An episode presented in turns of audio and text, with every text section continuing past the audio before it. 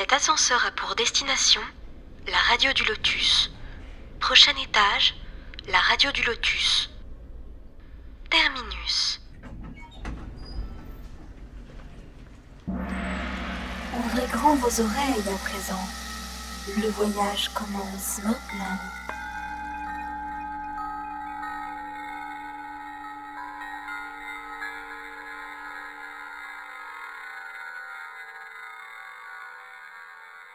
Bonsoir à tous, vous êtes sur la radio du Lotus. Nous sommes le mardi 25 avril en direct pour partager avec vous deux heures de philosophie spirit.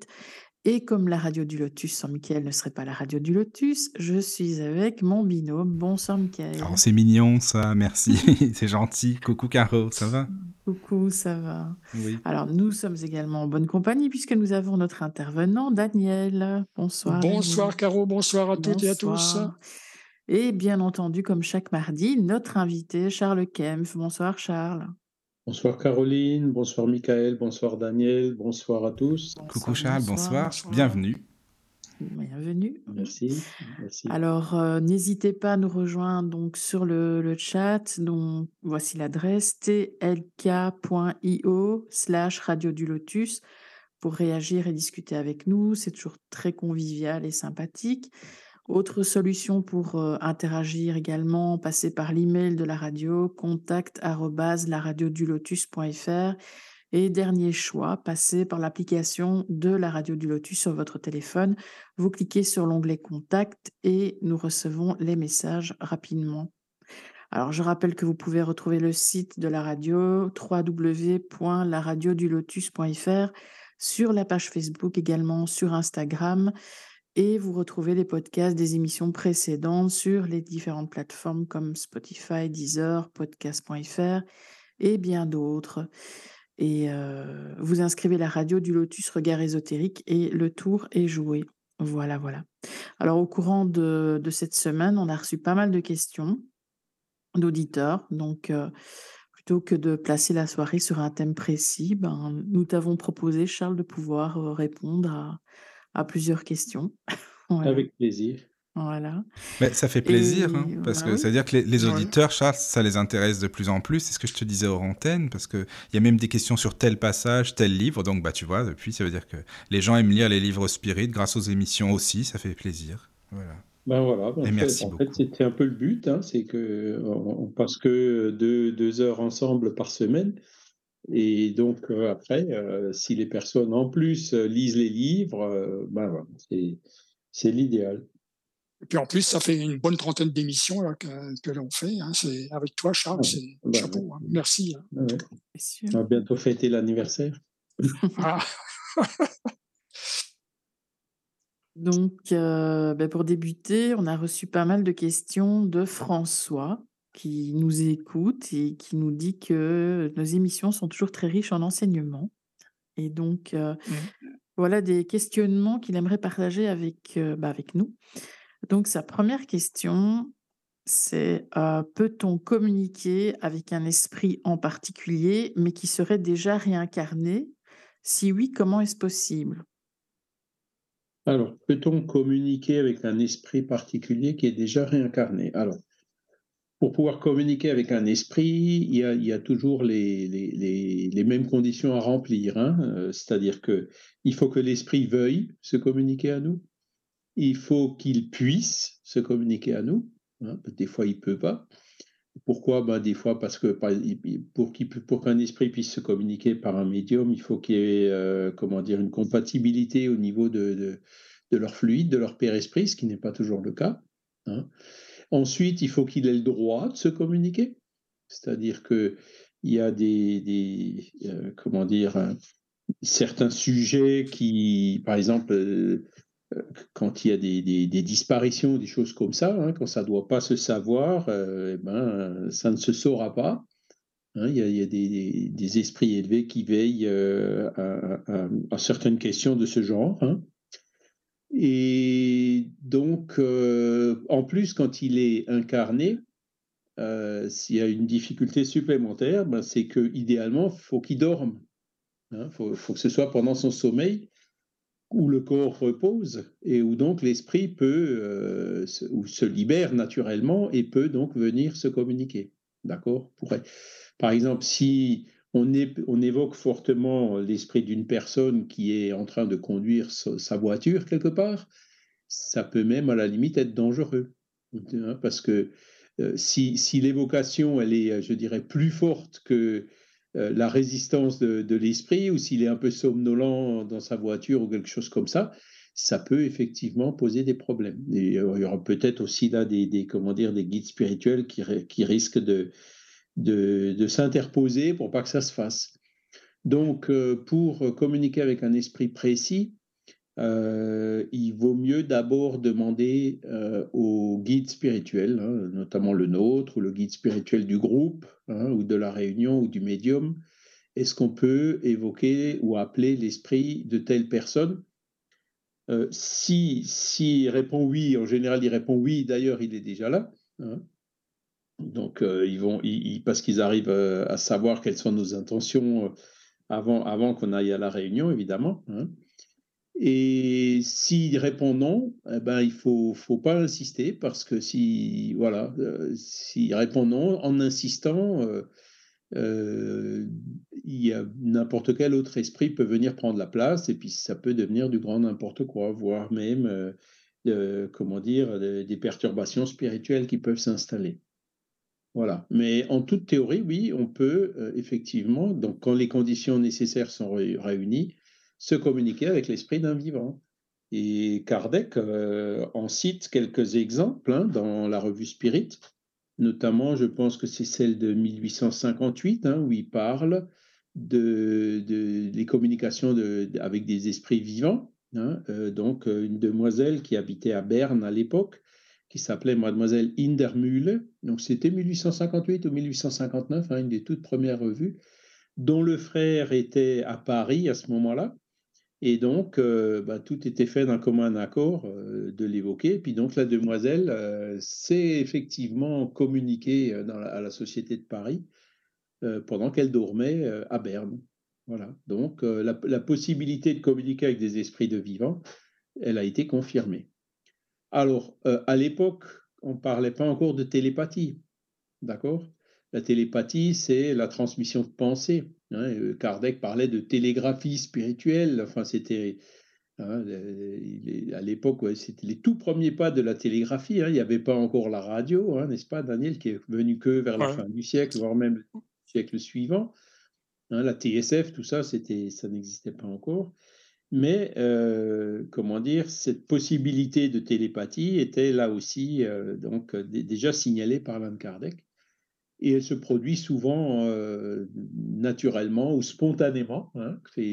on pense à quelqu'un et ce quelqu'un pense à nous euh, ou nous appelle, tiens, ben, j'étais justement en train de penser à toi. Ce genre de choses arrive beaucoup plus souvent qu'on ne le pense. Oui, c'est vrai. Il y, a un autre exemple que, que, que, j'ai vécu dans ma jeunesse. Hein. J'étais chez un ami, ils avaient un, euh, ils avaient un chien, et puis d'un coup, le chien s'est mis à hurler, à pleurer, voilà. Et c'était euh, ben, quelques heures plus tard, ils ont su que au moment où le chien a hurlé, ben, il y avait des, amis très proches hein, qui habitaient à, Nantes ou enfin de l'autre côté de la France, euh, avaient eu un accident grave en voiture. Et donc le chien, quelque part, il l'a senti. Hein. donc, euh, vous voyez, c'est alors c'était peut-être pas forcément de la télépathie avec les animaux. Je ne peux pas vraiment parler de télépathie, mais le chien avait clairement ressenti euh, qu'il y a quelque chose qui n'allait pas avec des personnes qui lui étaient chères. Voilà. Donc euh, oui, c'est possible.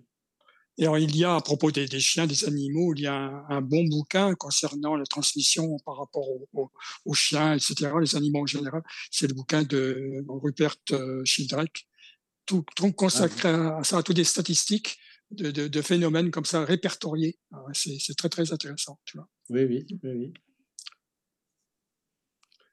je sais plus le titre en, tête comme ça. Je me souviens plus non plus. Rupert Sheldrake, il a, il a donné une conférence euh, au, en 2021. Hein, c'est le, congrès médecine et spiritualité visuelle. Hein, il, a, il, a, donné mmh. une conférence assez intéressante.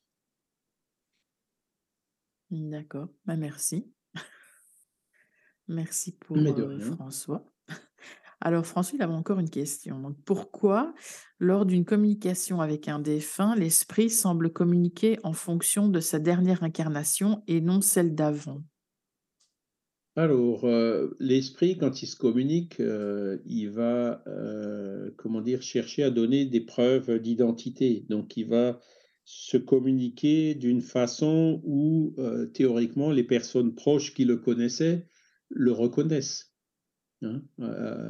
il va donner des sites, par exemple, un esprit voyant qui peut voir les esprits, hein, ben, l'esprit qui se fera voir, hein, euh, il, se fera voir sous la forme ou avec des, traits caractéristiques, même si, le médium voyant ne le connaissait pas, mais qui peut le décrire et qui font que les personnes qui sont là et qui le connaissaient le reconnaissent, reconnaissent euh, l'esprit. Donc c'est par rapport à ça qu'ils qui prennent en général leur dernière incarnation.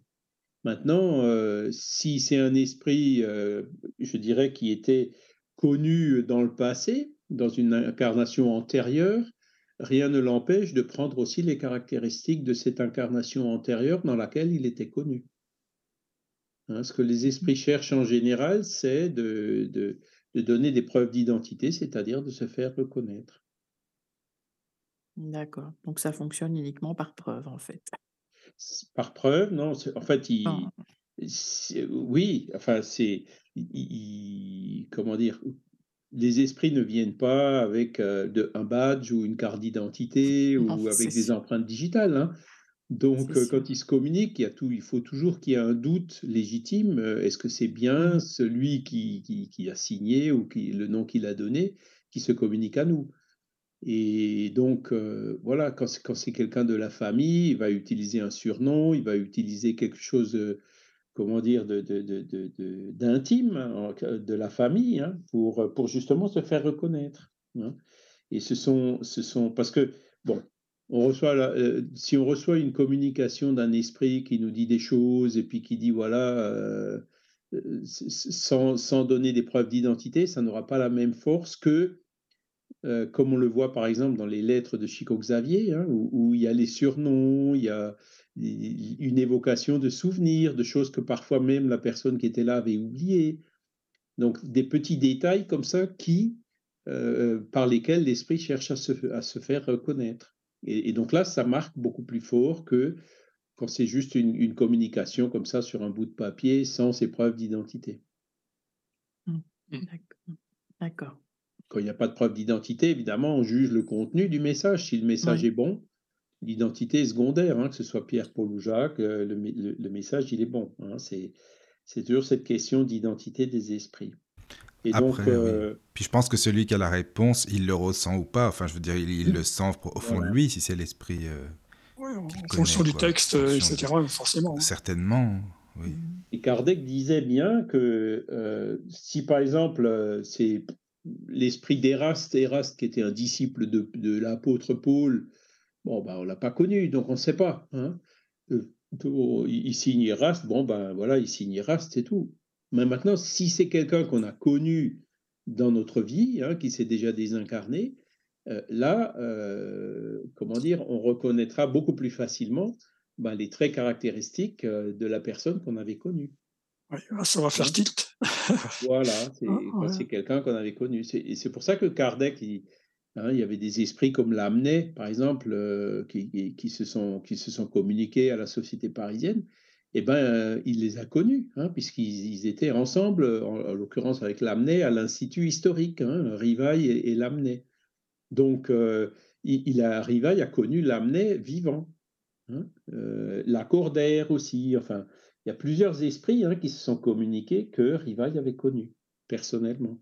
Et donc forcément, là, il, a des éléments en main pour euh, reconnaître les caractéristiques de l'esprit qui se communique. Est-ce qu'il y a des, esprits qui sont incapables de communiquer pour X ou Y raison et d'autres esprits communiquent à sa place pour lui, pour passer les messages? Ça, ça c'est possible. Ouais. les, par exemple, s'il n'y a pas la compatibilité euh, au niveau des fluides, au niveau du Père-Esprit avec le médium, eh ben, euh, l'esprit qui veut se communiquer peut parler euh, par exemple au guide du médium ou à un autre esprit qui lui sert d'intermédiaire et qui lui a la compatibilité pour pouvoir se communiquer par le médium qui est là. Donc, c'est, il communique, je dirais, par esprit interposé. Alors évidemment, mmh. là, on perd un peu, le, ça devient plus difficile à reconnaître, hein, puisque euh, l'esprit qui sert d'intermédiaire, il va forcément influer sur la communication. Mais dans certains cas, hein, euh, selon le cas, ça marche tout à fait bien. Après, il y a des esprits aussi qui sont dans, le trouble, dans un trouble très profond, par exemple des, esprits euh, de personnes qui se sont suicidées. Hein, et, ces esprits-là, effectivement, n'ont pas, euh, ils ne sont pas dans une condition qui leur permette euh, de se communiquer. C'est comme quand on, est, a un blessé très grave à l'hôpital, euh, on ne pourra pas aller lui parler, l'interroger. Bon, c'est un peu pareil dans le monde des esprits. Les esprits qui sont dans le trouble, ils, ils sont ailleurs, quoi, et ils n'ont pas la tête à vouloir se. Enfin, la tête, non, l'esprit pour pouvoir se communiquer. Hein, voilà. Quand une personne est dans le coma, c'est toujours, enfin, on arrive à communiquer avec la personne directement par un guide?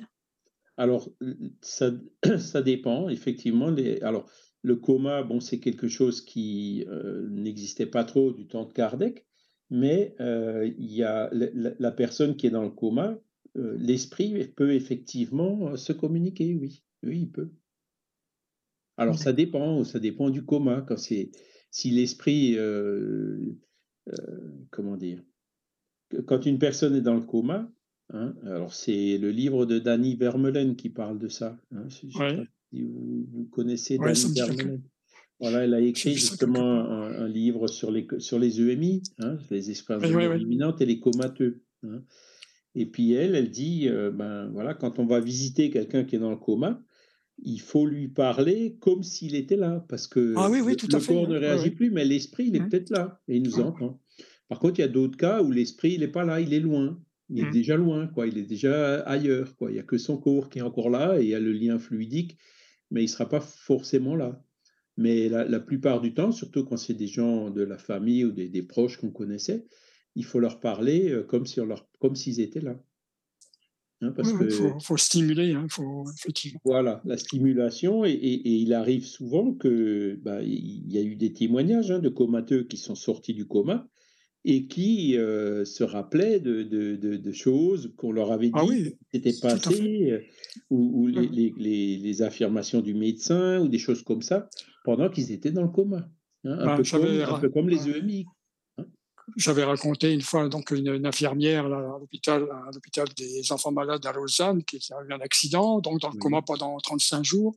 Alors on l'a stimulé aussi on lui faisait des, des cassettes audio mais sinon bon la, la chef infirmière tout ça euh, ses, ses, collègues ben, venaient lui parler tout, souvent tu vois donc euh, mmh pendant son état comateux tu vois. Elle se rappelait, elle se rappelait effectivement hein, voilà donc donc euh, et après, ben, le, comateux, euh, comment dire, son esprit, il, est, forcément, ben, il est, euh, comme il est dans le coma, c'est un peu comme un sommeil, pendant le sommeil, quoi. C'est-à-dire, il est, son esprit est relativement libre et il peut aussi venir se communiquer dans une réunion spirit par l'intermédiaire d'un médium. Tiens, ce serait intéressant qu'on demande aux esprits dans les réunions médiumniques s'ils pourraient nous donner un témoignage ou deux dans ce sens-là.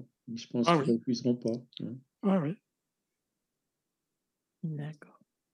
Alors, il y a une question sur le chat de Spirit Fanan qui demande est-ce que les esprits se sont déjà exprimés sur le nombre d'incarnations qu'un homme ou une femme ont pu avoir avant d'arriver sur notre Terre à l'époque actuelle? Est-ce en centaines ou en milliers d'incarnations? Ah oui, ah, attends, il y a qui sur le chat? Excuse-moi, Caro, comme ça. Moi, j'aime bien ah savoir euh, qu'il y a du hmm. monde. Je, vois la question. Hein, parce que ah, tu es sur le chat, Charles D'accord. je n'écris pas parce que je peux pas. Non, non, non, mais c'est bien que tu sois dessus. Caroline me dit, ben, je regarde et je vois la question. Alors, je sais pas s'il y avait du monde comme je suis. Euh, alors, il y a, il y a Michael, mais c'est pas. Non, non, mais pas coucou Michael. Hein, c'est Michael. Michael, Il y a Thalassa, il y avait ben, Spirit Fanan. D'accord. Et Régos, je suppose que. Voilà. Voilà, d'accord. bah, c'est sympa. Euh, voilà, voilà. Bah, bonsoir les amis. C'est gentil d'être Oui, bonsoir à tous. Voilà. Alors, le nombre d'incarnations, ben, euh, je ne sais pas, non. et moi, personnellement, je ne me rappelle plus. Hein. Mais avant d'arriver à notre, sur notre Terre à l'époque actuelle, on peut, par exemple, on peut faire, on peut faire un petit raisonnement si on veut. Hein. On peut dire, par exemple, que bah, si on prend en moyenne une réincarnation tous les, tous les 150 ans, hein, en gros, on, vit 75 ans et on met, disons, 75 ans avant de venir se réincarner, ou on vit 80 ans et on remet 60 ans, enfin bref. Euh, ben, 1500 ans, donc vous voyez, on remonte à Jésus-Christ avec, euh, avec euh, une douzaine ou une quinzaine de réincarnations. Hein. donc, mmh. c'est, on peut essayer de raisonner comme ça. Il y en a évidemment qui sont plus courtes, plus rapides, où on meurt en bas âge, les autres où on meurt plus vieux. Des, des, fois, on se réincarne plus rapidement, des fois, on attend plus longtemps avant de se réincarner. On parle en, termes moyens, hein, mais ça dépend beaucoup d'un esprit à l'autre, hein, ça peut varier. Ça donne une idée. Combien d'incarnations ben, Alors, euh, entre, alors, avant d'arriver sur notre Terre à l'époque actuelle, donc on est sur euh, la planète qui est un monde d'expiation et d'épreuve en transition vers un monde de régénération. Hein. Et donc, euh, ben, avant l'expiation et d'épreuve, il y a le monde primitif. Hein, et les mondes primitifs, vous voyez, ben, Néandertal, tout ça, on parle de 200 à 300 000 ans euh, en arrière, quoi. Donc, euh, voyez, 200 à 300 000 ans, si on se réincarne tous les, tous les 100 ou 150 ans, bah, ça fait, euh, on arrive à, quelques milliers d'incarnations, effectivement. Donc, l'ordre de grandeur donné par Spirit Fanan, il, a l'air à peu près correct. Voilà mais c'est pas, on peut pas, comment dire, euh, il n'y a pas de règle absolue euh, dans, ce sujet. Ça dépend beaucoup euh, du libre arbitre d'un esprit qui varie d'un esprit à l'autre.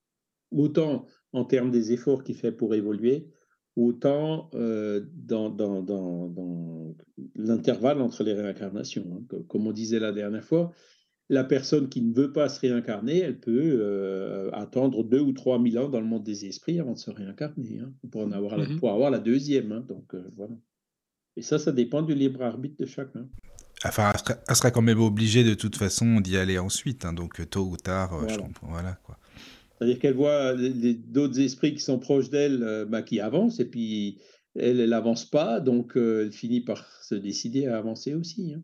Parce que mmh. la réincarnation, c'est quand même ce qui nous permet d'avancer le plus vite au niveau d'évolution où on se trouve en moyenne en ce moment sur la Terre. Bah oui, puis j'imagine quand on voit nos, amis ou autres qui sont bien avancés, on a peut-être envie de se dire, oh là, j'aimerais bien les rejoindre quand même, quoi. On est un peu à la traite, ça se peut aussi, hein, tu sais, je sais pas. Si on se dit ça.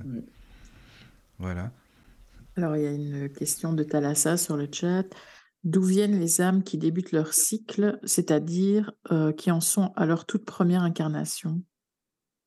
Alors ça, euh, c'est la question qui est effectivement euh, pas complète, elle n'est pas résolue par les esprits, ni par Kardec dans la philosophie. Mais non, parce que T'en as qui disent la première incarnation, ouais, c'est vrai. Ça, peut être animal. Et alors, Luc, tu vois, on en a parlé longtemps, Charles, avec lui. Et lui, il pense, enfin, il pense, on peut pas savoir non plus, mais euh, que ça serait un atome, tu vois, le premier atome, par exemple.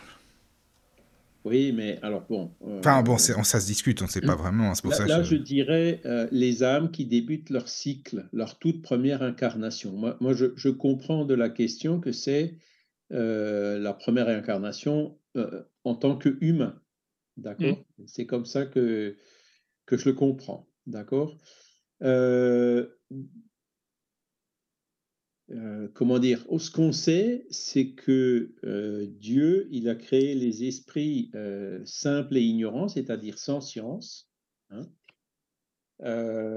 et la première incarnation se fait à cet état-là. Hein. Donc, sur Terre, on peut en avoir ce que les esprits disent, c'est que euh, l'esprit humain hein, a été créé euh, simple et ignorant, mais euh, perfectible, avec ce potentiel pour évoluer.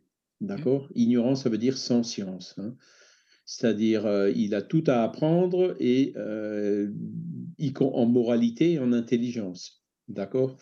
Si on veut se faire une idée de, à quoi pourraient ressembler ces esprits-là, ben, il suffit de revenir 100 euh, 000 ans ou 200 000 ans en arrière avec Néandertal et Cro-Magnon. Hein, avec l'homme des cavernes, aujourd'hui, ben, on a euh, une idée de ce que, pouvaient être les premières euh, réincarnations. Voilà. Et donc, alors d'où viennent ces âmes?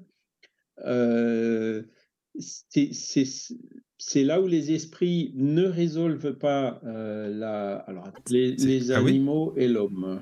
Ce qui nous dit clairement, il nous dit que euh, ils ont été créés simples et ignorants. Alors, il faut juste que je tombe sur la bonne question. Mais ce qu'on ne sait pas, c'est exactement où, quand et comment. Hein. Mmh. Là, euh, euh, on, ne le sait pas. Hein. Et les esprits disent, nous, on ne le sait pas, hein. donc euh, on peut, on peut pas vous, on peut pas vous l'expliquer.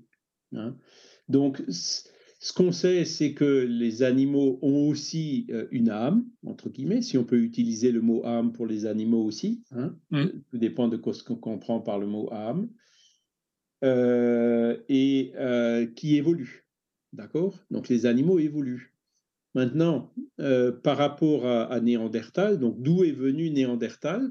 Donc, euh, bah, il est certainement venu euh, d'un, comment dire, d'un principe intelligent individualisé qui était proche de ce stade, pas forcément sur la Terre, mais sur une autre planète, hein, revenir pour profiter d'un corps bah, des primates euh, avant Néandertal et venir se réincarner euh, dans Néandertal. Vous voyez ce que je veux dire? Donc, mmh c'est comme ça que, euh, que, que, la transition se fait. Voilà. Et donc, mais, mais, après, où, quand et comment, on ne le sait pas. Hein. Gabriel Delanne, lui, dit très bien dans, dans l'évolution animique, par exemple, que lui pense que la nature ne fait pas de saut Hein, il n'y a pas de, par exemple, l'esprit d'un chien, ça y est, maintenant il est prêt, la prochaine fois il va se réincarner en humain. C'est pas comme ça que ça se passe. Hein. l'esprit d'un chien, c'est un esprit de chien, l'esprit du cheval, c'est un esprit de cheval, l'esprit humain, c'est un esprit humain. Il y a donc une grande différence euh, entre eux, c'est justement bah, la conscience de soi, la conscience de la divinité, euh, mmh. euh, que, que, que les animaux n'ont pas encore, hein, je dis pas encore, parce que ben, ils vont eux aussi évoluer dans des espèces ou sur des planètes toujours plus évoluées. Et un jour, ils atteindront aussi euh, ce niveau euh, humain. Maintenant, où, quand et comment, c'est ça qu'on ne sait pas. C'est Ça que, que, que, les, que, les, que les esprits eux-mêmes avouent qu'ils ne le savent pas. Hein, mais donc, pour ça qu'ils ne peuvent pas nous, nous, nous l'expliquer. Voilà. Donc, euh, d'où viennent ces âmes? Ben, ça, euh, comment dire? Les âmes qui sont venues, euh, j'en ai parlé, je crois, la dernière fois du livre de Harari. Hein, oui. La, révolution cognitive. La révolution, hein. c'est ça, voilà. Et donc, il y, a, y, a 70 000 ans, donc Néandertal dominait. Hein, Cro-Magnon, il, il, était là, discret dans son coin.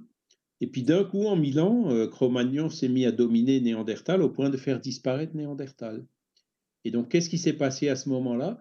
Eh bien, il y a des âmes qui sont venues d'une planète plus évoluée que la Terre, se réincarner dans Cro-Magnon. Ils ont apporté donc la science, le fait de s'unir pour être plus forts ensemble, avec les outils, avec euh, des, principes de société rudimentaire et de religion. Tout, ça très, très bien observé par... Euh, par euh, Harari, hein, et puis ceux qui font des, études hein, anthropologiques. Et donc, euh, en Milan, euh, il y a eu ce changement radical. Ben là, c'est là où il y a des âmes qui sont venues d'une autre planète, hein, qui était plus évoluée que la Terre, se réincarner dans les corps de Cro-Magnon pour faire ce qui s'est passé là.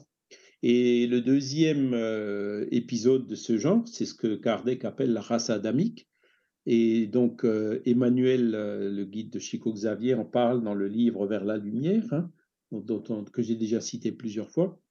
Et donc euh, là, ce sont des esprits qui sont venus, d'après Emmanuel, d'une planète de la constellation de Capella, d'accord, se réincarner sur la Terre. Et c'est là, c'est, ce sont ces esprits-là, en fait, qui ont fait sortir Cro-Magnon des cavernes. Hein, et qui ont apporté les pyramides, les Grecs, les Atlantes, le Veda, enfin, tout, ce que, tout ce que la Terre a connu, grosso modo, il y a 10 000 ans, hein, ou, il y a 10, entre 10 et 15 000 ans. Et donc, ils sont venus euh, faire sortir l'homme des cavernes et puis donc transformer Cro-Magnon euh, petit à petit en l'humain que nous sommes aujourd'hui. D'accord? Donc, Mhm. euh, ce qu'il faut comprendre, c'est que euh, y a une pluralité des mondes habités, il n'y a pas que la Terre qui est habitée. Et puis de temps en temps, comme ça, hop, ben, il y a des, des- des transmigrations, hein, des colonies entières qui viennent pour euh, aider euh, à l'évolution. Du, du- du- donc, ils viennent d'une planète plus avancée pour aider une planète moins avancée à, euh, à son progrès, à avancer. Voilà. Et y c'est ce qui se passe d'ailleurs aussi en ce pardon. moment. C'est ce qui se passe d'ailleurs aussi en ce moment. C'est euh, ben, le, euh, comment dire, les, enfants indigos, les autistes Asperger. euh, il y a beaucoup d'esprits évolués, plus évolués que la moyenne sur la Terre, qui viennent en ce moment se réincarner sur la Terre pour aider la Terre justement à sortir de, du système actuel avec plein de violence, d'injustice, de matérialisme et faire amener la Terre vers un monde de régénération euh, où, euh, qui- où, je dirais, le bien trouvera un meilleur équilibre par rapport au mal, où on sortira un peu du matérialisme pour aller un peu plus vers le spiritualisme. Mmh, Voilà. Il y avait justement une question de Michael par rapport à ça. Euh, est-ce que les spirites croient au mythe de l'Atlantide? Qu'est-ce qu'ils en pensent et en parle-t-on dans certains livres spirites? Alors, les, les- donc, le, mythe de l'Atlantide, non, je pense pas. Parce que, bon, l'Atlantide, ce qu'il faut, bah, c'est que faut que les recherches permettent de retrouver euh, des traces, des évidences. hein. Aujourd'hui, l'Atlantide, c'est est cité dans, dans- certains écrits anciens, hein, mais euh, on n'a jamais réussi à retrouver où c'était. Euh, Cousteau s'y était mis, hein, il avait vu l'île de Santorin, il y a une hypothèse que ce serait plutôt euh, du côté méditerranéen, une autre hypothèse qui, dit que ce serait plutôt euh, du côté de l'Atlantique euh, après Gibraltar. hein. Euh, mais euh, on n'a pas de. Il n'y a rien qui a encore vraiment été trouvé de façon sûre. D'accord? Mais cela dit, euh, les Atlantes, bon, on- on- on- pour les Égyptiens, par exemple, on a des preuves, on a les pyramides, on, on peut dater tout ça, les Toutankhamon, enfin, toutes ces. On, peut, on, peut- on- sait très bien qu'est-ce qui s'est passé et quand. hein. donc, on peut remonter jusqu'à euh, 5000 ans avant Jésus-Christ, à peu près, hein, les premières pyramides de Saqqara euh, et tout ça. Donc, l'Atlantide, on peut très bien imaginer que ce qui s'est passé en Égypte a pu se passer ailleurs euh, et voire même éventuellement sur un, sur un continent qui, pour euh, des raisons X ou Y, euh, a disparu entre-temps. hein. Donc, euh, le- le- ce que disent les spirites par, rapport à l'Atlantide, c'est que ça fait partie effectivement de ce progrès qui est venu hein, avec cette race adamique. Euh, maintenant, euh, les détails, hein, de, de- ben, c'est aux historiens, aux archéologues Ouais. euh, de faire leur travail pour retrouver des traces. Retrouver des- comme, comme l'a fait Yehuda Harari, par exemple, hein, avec euh, cette fameuse révolution cognitive qui s'est produite il y a 70 000 ans. Voilà, donc, lui, il a fait des recherches en, regardant euh, ben, toutes, les, toutes, les, toutes les recherches archéologiques qui avaient été faites euh, dans la région et à cette époque-là. hein. Et donc, en faisant ce travail de synthèse, il est arrivé à cette conclusion qu'il y a eu en très peu de temps cette révolution cognitive. Les archéologues, ça fait longtemps qu'ils se demandent pourquoi Néandertal a disparu. Voilà, là, on commence à avoir des éléments. Et nous, donc, en tant que spirit, quand on voit ce genre de recherche, ben, ce que la révolution cognitive que, que, les scientifiques matérialistes n'arrivent pas à expliquer, nous, on peut avancer des explications. hein, justement, grâce à ces transmigrations d'esprits, des esprits plus évolués qui sont venus en nombre, hein, et, et donc qui peuvent expliquer euh, ce qui s'est passé. On a une explication. Voilà. D'accord, d'accord. C'est vrai qu'il y a de quoi faire hein, sur l'Atlantide. C'est un sujet intéressant, hein, ça faut, faut le dire. Mais Voilà, c'est-dire qu'il y a après- tellement de choses de dites aussi dessus, Ouais. ben Oui, voilà quoi. c'est ça, je suis d'accord avec toi. la euh, technologie, euh, c'est- on ne sait pas trop. Ah, mais je c'est- pense qu'il y a une émission prévue là-dessus. hein. Ah oui, bah c'est très bien, Ouais. c'est très bien comme ça. On Bah, c'est bien, si vous trouvez qu'il y a un animateur là, qui Mm. connaît bien le sujet, ça serait bien, hein, effectivement. Ouais, le, spirit souvent disent bah, c'est c'est à la science maintenant de hein, est-ce qu'il y a des martiens ou pas? Bon ben allons-y allons voir creusons trou- essayons de trouver cette eau qui est souterraine etc Ouais, ouais. à la surface il n'y en a pas hein. mais c'est la science qui doit qui doit qui doit aller chercher maintenant euh, pour voir si vraiment il y a quelque chose ou pas Euh, sous-entendu de matériel Parce que après, bon, ben, comme les esprits sont partout, il peut très bien y avoir des esprits euh, sur la planète Mars, mais que, euh, qui n'ont pas été captés par euh, les caméras qu'on y a envoyées, hein, bien sûr. Bah. Donc, euh, mais, mais au moins au niveau de la vie matérielle, hein, l'Atlantique qui soi-disant aurait été un, con- un continent, on devrait quand même bien trouver des vestiges.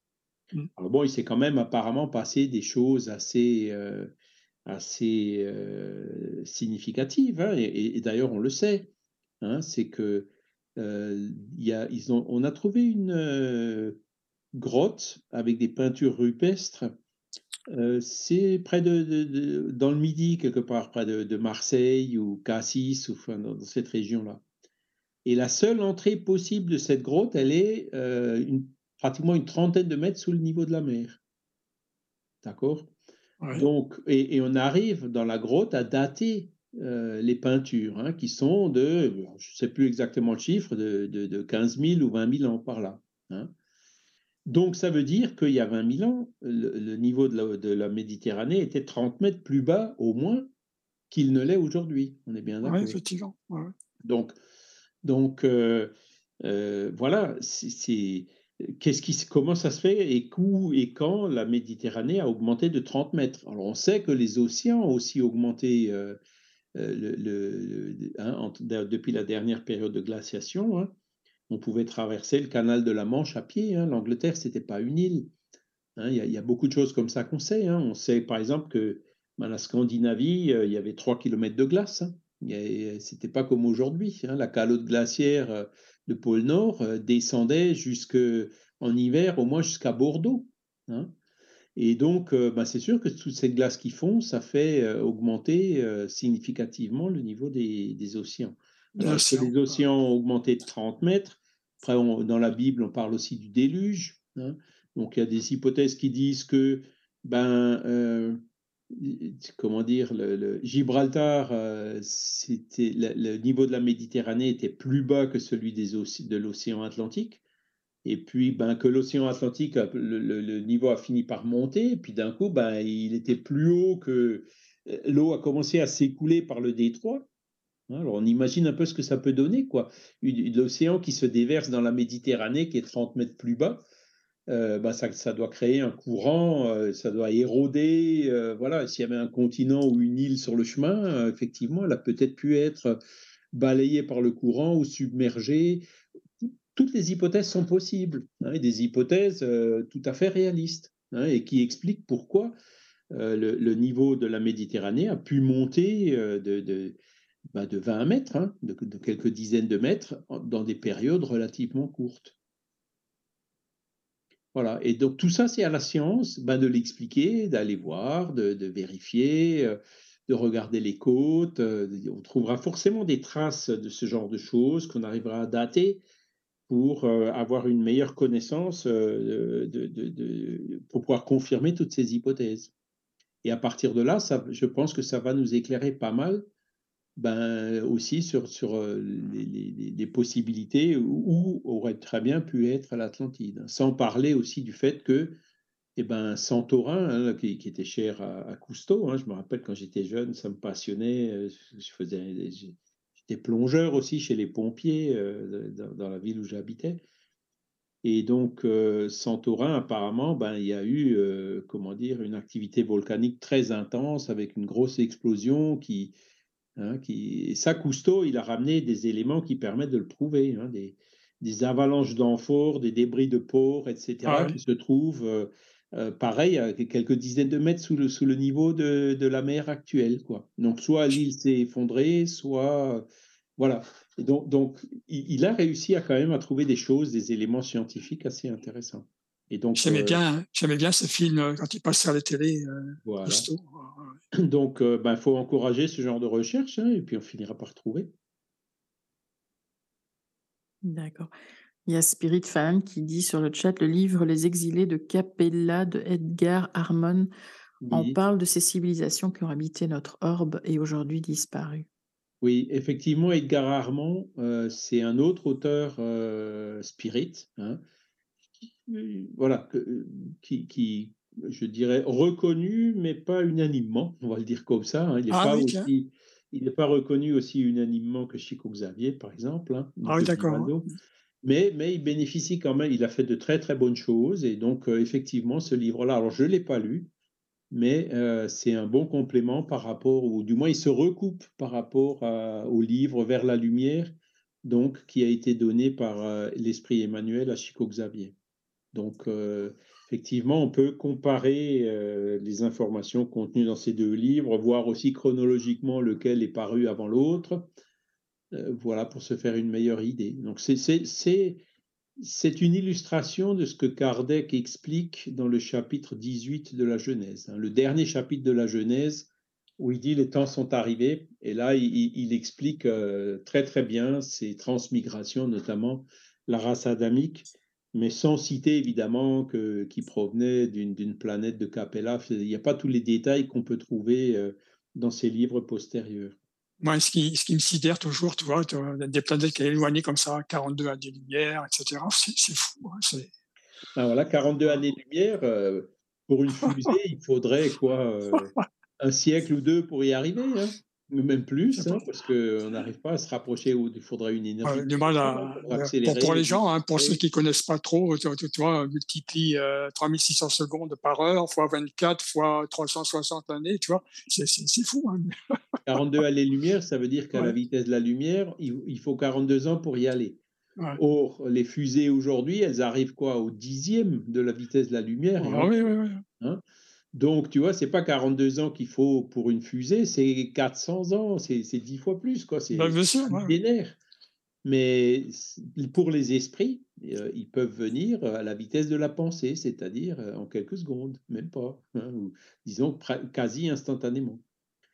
Le, monde des esprits, les esprits et leur père esprit ne, subissent pas cette même limitation de la vitesse de la lumière que, euh, que la matière euh, qu'on connaît, hein, y compris la matière avec une masse nulle qui est la lumière. Hein.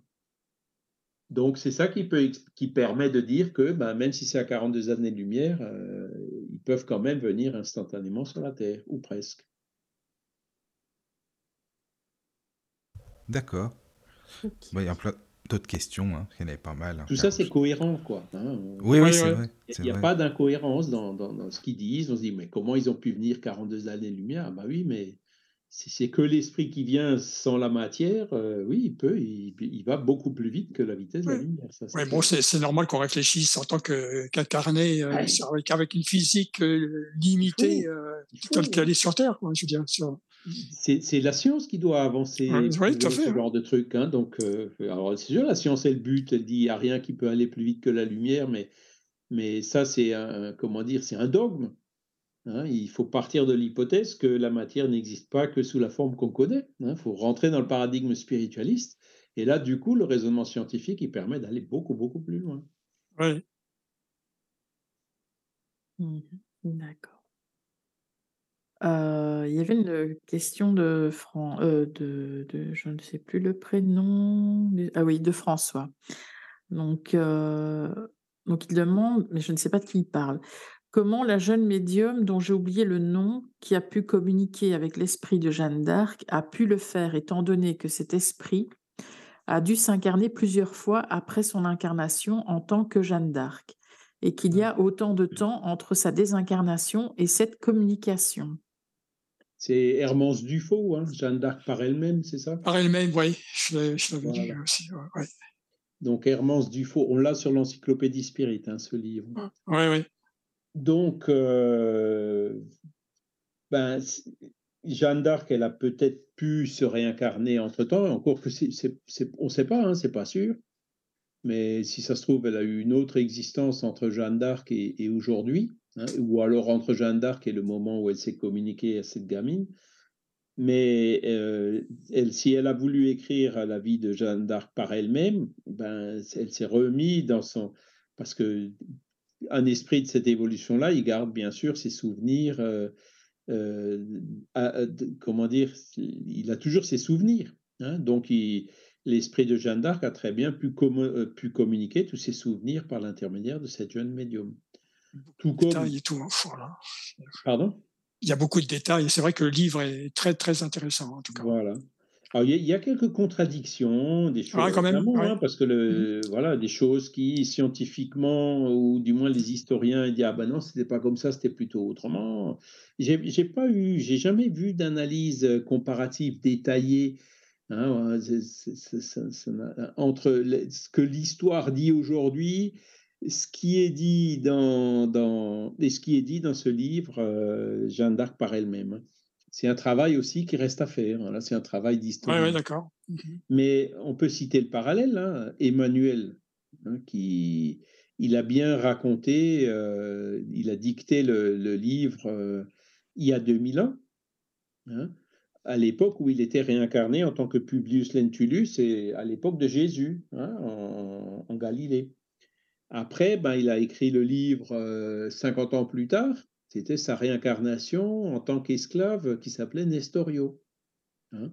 Après, il a, il a donné, il a dicté un autre livre, autre roman qui s'appelle Ave Christ, où il raconte deux de ses incarnations au deuxième et troisième siècle euh, après Jésus-Christ. D'accord Et il évoque aussi dans un quatrième livre qu'il a écrit, toujours dans cette même série, qui s'appelle Renoncement, hein, euh, où il décrit ben, son, ses incarnations qu'il avait à l'époque euh, de Thérèse d'Avila. Donc le même esprit hein, euh, a dicté à Chico ben, dans les années, je ne sais plus si c'était les années 50 ou les années 60, quatre romans où il raconte chaque fois une de ses incarnations passées. Donc l'esprit, lui, il peut aller chercher ses souvenirs, hein, il n'y a, a, aucun problème. Hein. Mmh il n'a pas l'oubli que nous, on a à l'état d'incarner. Et donc, euh, il n'y a pas cette barrière, ce filtre de la matière qui fait que dans, notre vie actuelle, euh, on a présent dans notre mémoire physique qui peut s'exprimer de façon consciente hein, par l'intermédiaire de notre cerveau matériel euh, que les données de cette vie présente et la mémoire de cette vie présente. Hein. L'esprit, lui, il retrouve euh, la mémoire euh, intégrale, hein, surtout quand c'est un esprit. mais même pour nous, regarde Charles, c'est comme si tu me demandes euh, qu'est-ce que j'ai fait il y a une semaine, je pourrais te le dire, il n'y a pas de souci, ou qu'est-ce que j'ai fait il y a 5 ans ou 6 ans, ou je pense que c'est pareil en fait. C'est pareil. Donc l'esprit peut le dire qu'est-ce qu'il a fait il y a 2000 ans, dans il y a 10 ou 15 réincarnations en arrière. Il le fait avec des dimensions beaucoup plus grandes, quoi, beaucoup plus élevées. Voilà. Il peut se replonger dans cette époque-là. Alors, c'est pas très agréable pour lui, hein, parce que euh, en tant que sénateur, il était orgueilleux, euh, il, a eu l'occasion de, connaître et de, suivre Jésus, il l'a pas fait, il a dû le regretter amèrement derrière. Hein. D'ailleurs, il dit pourquoi et comment dans Avec Christ, hein, deux fois, il s'est fait brûler et bouffer par des lions dans des arènes en, tant que, en tant que premier chrétien, tu vois. Et tout ça, c'est la conséquence de cette incarnation où il était un sénateur orgueilleux euh, qui n'avait pas voulu écouter. Donc, se replonger dans le passé, c'est pas toujours agréable. Hein, c'est pas toujours. Euh, c'est toujours ce que je dis. Plus on revient dans le passé, pire c'est. Hein, plus on a fait de conneries. Donc, euh, moi, personnellement, je ne veux pas savoir. Mais lui, il a eu, Emmanuel a eu le courage d'y aller. Et, et ces livres-là, ces séries de romans sont très, très instructifs pour ça. C'est là où on voit comment l'esprit évolue. Hein. Ça amène beaucoup de réflexion. 5, 6, 7 incarnations. C'est très intéressant. Euh, il y a Kadarm qui, qui, a donné une petite info par rapport à tout à l'heure. 17 380 ans pour parcourir une année-lumière avec la technologie mmh. actuelle. Ah bah et le risque est de détecter une planète qui a montré une image qui est celle de son passé. C'est ça, oui. Alors 17 380 ans pour une année. Hein. donc ça veut dire que j'avais dit que les, les, une année lumière, 10 fois moins mmh. vite que, que, la lumière. En fait, d'après euh, ils y vont 17 000 fois moins vite hein, que, que la mmh. lumière. C'est possible. Hein. Donc euh, forcément, c'est impossible d'y aller avec des sondes. Puis, puis on le voit, hein, les, les, premières sondes voyageurs, de mémoire, elles ont été lancées dans les années 70. Ouais. Et puis, elles, sont, elles ont à peine dépassé Pluton. Hein. Elles sont à peine sorties du système solaire. Hein. Et puis, ça devient compliqué de, de, comment dire, de se communiquer avec ces sondes. Hein. Oui, c'est sur le plan. voilà. Il n'y a plus l'énergie solaire, euh, bah, on est trop loin du soleil, donc euh, bah, les batteries, les transmetteurs, c'est de plus en plus loin, les transmissions, de plus en plus puissant. Mm. Et puis, ben, quand, ils quand il envoient une onde euh, il envoie par exemple une image qui montre qu'il est en train de foncer droit sur un caillou. Le temps que l'image nous arrive et qu'on envoie un ordre en retour pour essayer de le dévier un peu du caillou, ben, il se passe, euh, je sais plus, des jours, quoi. Hein, de, de, de, par la, le temps de transmission qui est nécessaire déjà. Hein. Bah, rien déjà pour Mars, a... mais on est ah déjà à des heures-lumière, voire à des jours-lumière. Hein. déjà pour Mars, c'est un décalage de plus de 20 minutes, tu vois. Déjà. Voilà, c'est pas très très loin. C'est effectivement une ou deux heures. Hein, enfin, c'est beaucoup plus loin. Voilà. Et même le, le, les rayons du soleil qui viennent jusqu'à chez nous mettent euh, plusieurs minutes hein, pour arriver jusqu'à 8 minutes. C'est 8 minutes. 8 minutes voilà. Et donc, ce qu'il dit, c'est que la, planète qui a montré une image qui est celle de son passé, ben c'est toute la relativité d'Einstein. Hein. C'est-à-dire que euh, quand on regarde euh, l'étoile qui a 42 années-lumière, on la voit comme elle était il y a 42 ans. D'accord? Parce que la lumière met 42 ans pour nous parvenir. Ouais. Voilà. Ah oui, Mais ben dans le monde des esprits, ces limites n'existent plus. Hein. on, rentre dans une autre dimension où il n'y a plus ces contraintes. Oui. Ces contraintes ne s'appliquent qu'à la matière tangible étudiée par la physique actuelle. C'est ça, on raisonne physique actuelle, quoi, donc euh, sur Terre. Voilà. Alors, il y a une question sur le chat d'Arnaud qui demande que pensent les spirites des transcommunications instrumentales. Ah ben. oui, c'est, euh, comment dire, euh, il y, a des phénomènes qui ont été bien constatés. Il y a même euh, un groupe en France hein, qui s'appelle l'IFRES, Institut français de recherche et d'expérimentation mmh spirit, qui se dédie, euh, qui se dédie complètement à, la transcommunication instrumentale. Donc c'est ifres.org, ORG. Euh, ils font des réunions, si je me rappelle bien, tous les lundis. On peut y participer en direct. Et donc, ils ont plusieurs techniques, hein, avec notamment une, combinaison de laser. Euh, euh, comment dire Ils ont aussi de, avec des, circuits fermés d'un souffle sur une image de télé, hein, euh, sur lesquels apparaissent les images. Hein, où ils utilisent des, bruits comme de l'eau qui coule pour, pour, qui permettent aux esprits de, de mmh faire entendre des voix. Mmh. Et là maintenant, alors je ne sais plus comment ça s'appelle, ils ont aussi, euh, par exemple, de, de, de, la vapeur d'eau qui euh, projette une ombre derrière elle. Hein. Enfin, ah oui, d'accord.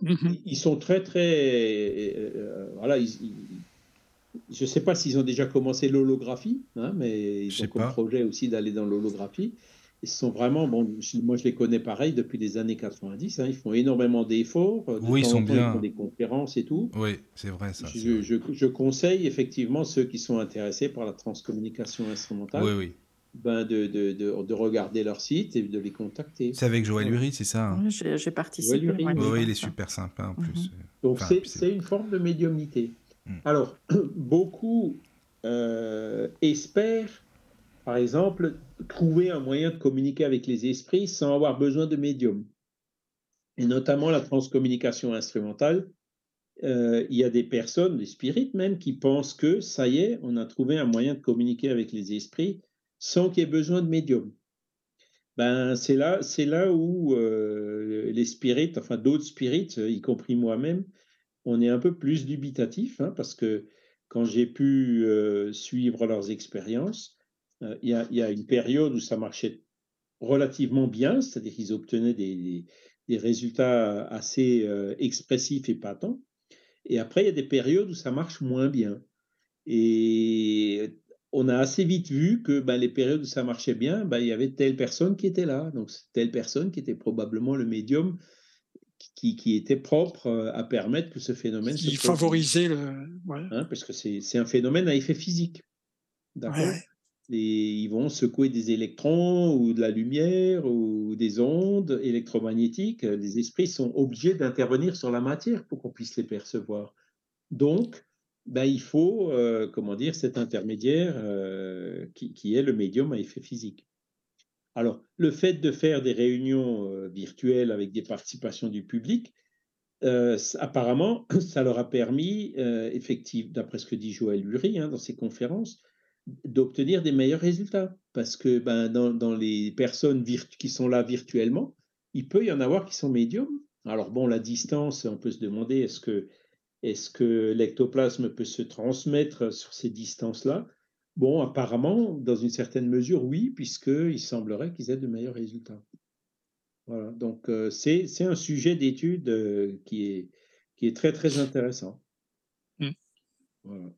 Et après, bon, il y a oui. le couple de luxembourgeois, là, Marie Arch, il y a eu des Allemands aussi, je me souviens plus de tous les noms et tout, mais qui, qui ont obtenu des résultats euh, assez, assez euh, fantastiques. Mais c'est bien ça. Mais toi, Charles, tu penses quoi? Je sais pas si tu avais vu hein, sur la page de la radio du Lotus, parce que j'ai eu un petit débat avec Morissette dessus. Enfin, je sais pas si tu as vu nos, nos échanges, nos commentaires parce qu'il y avait des photos euh, qui sont passées avec Caro et une autre personne. Je euh, je sais pas comment expliquer, Caro, c'est des photos où on peut voir euh, des, hmm. des... des... photos prises. Alors, on...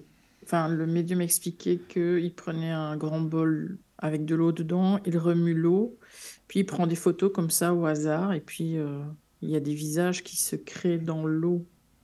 Des, des choses qui peuvent apparaître, quoi. Bah, il y a différentes manières de faire certainement, hein, j'imagine, mais quand tu vois ou des orbes ou des choses, enfin, je sais pas trop comme c'est des photos, c'est évidemment c'est visuel, mais je sais pas toi ce que tu en penses parce que bah, bah Morissette, euh, bah, je sais plus, c'était du, je crois qu'elle avait dit que bah, c'est peut-être, faut pas voir des esprits partout. Bah ça, je comprends, elle a raison, des esprits partout, des visages partout, et ci et ça.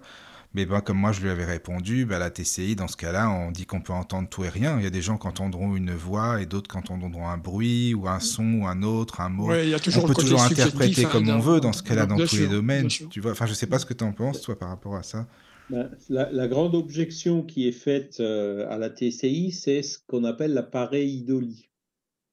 Et la pareidolie, c'est les enfants regardent les nuages, et ben, ils voient des éléphants, ils voient des mmh montagnes, ils voient des animaux, et effectivement, quand on regarde une image comme ça qui est floue, très vite, il y a les gens vont, comment dire, c'est une faculté de notre, de notre conscient, quoi, de, de, de, de donner un sens à des choses qui, euh, hein, l'enfant, il voit vraiment un éléphant dans les nuages, hein, c'est-à-dire il donne un sens à, des formes de nuages qui, a priori, n'ont pas ce sens. Hein. Et donc, euh, cette pareidolie, c'est euh, une des objections principales euh, par rapport, comment dire, à, ces images qui sont toujours un peu floues ou à ces enregistrements qui, pareil, ah, vous avez entendu ça, moi j'ai entendu ça. c'est ça, toujours la, subjectivité. bon, bah, il faut vraiment y aller avec de l'imagination pour entendre ça. Oui, c'est ça. Après, quand on écoute les enregistrements de, de, Maggie Arch, euh, les luxembourgeois, là, bah, là c'est clair, net et précis. Hein. C'est comme s'il y avait quelqu'un à côté de vous qui parlait. Hein.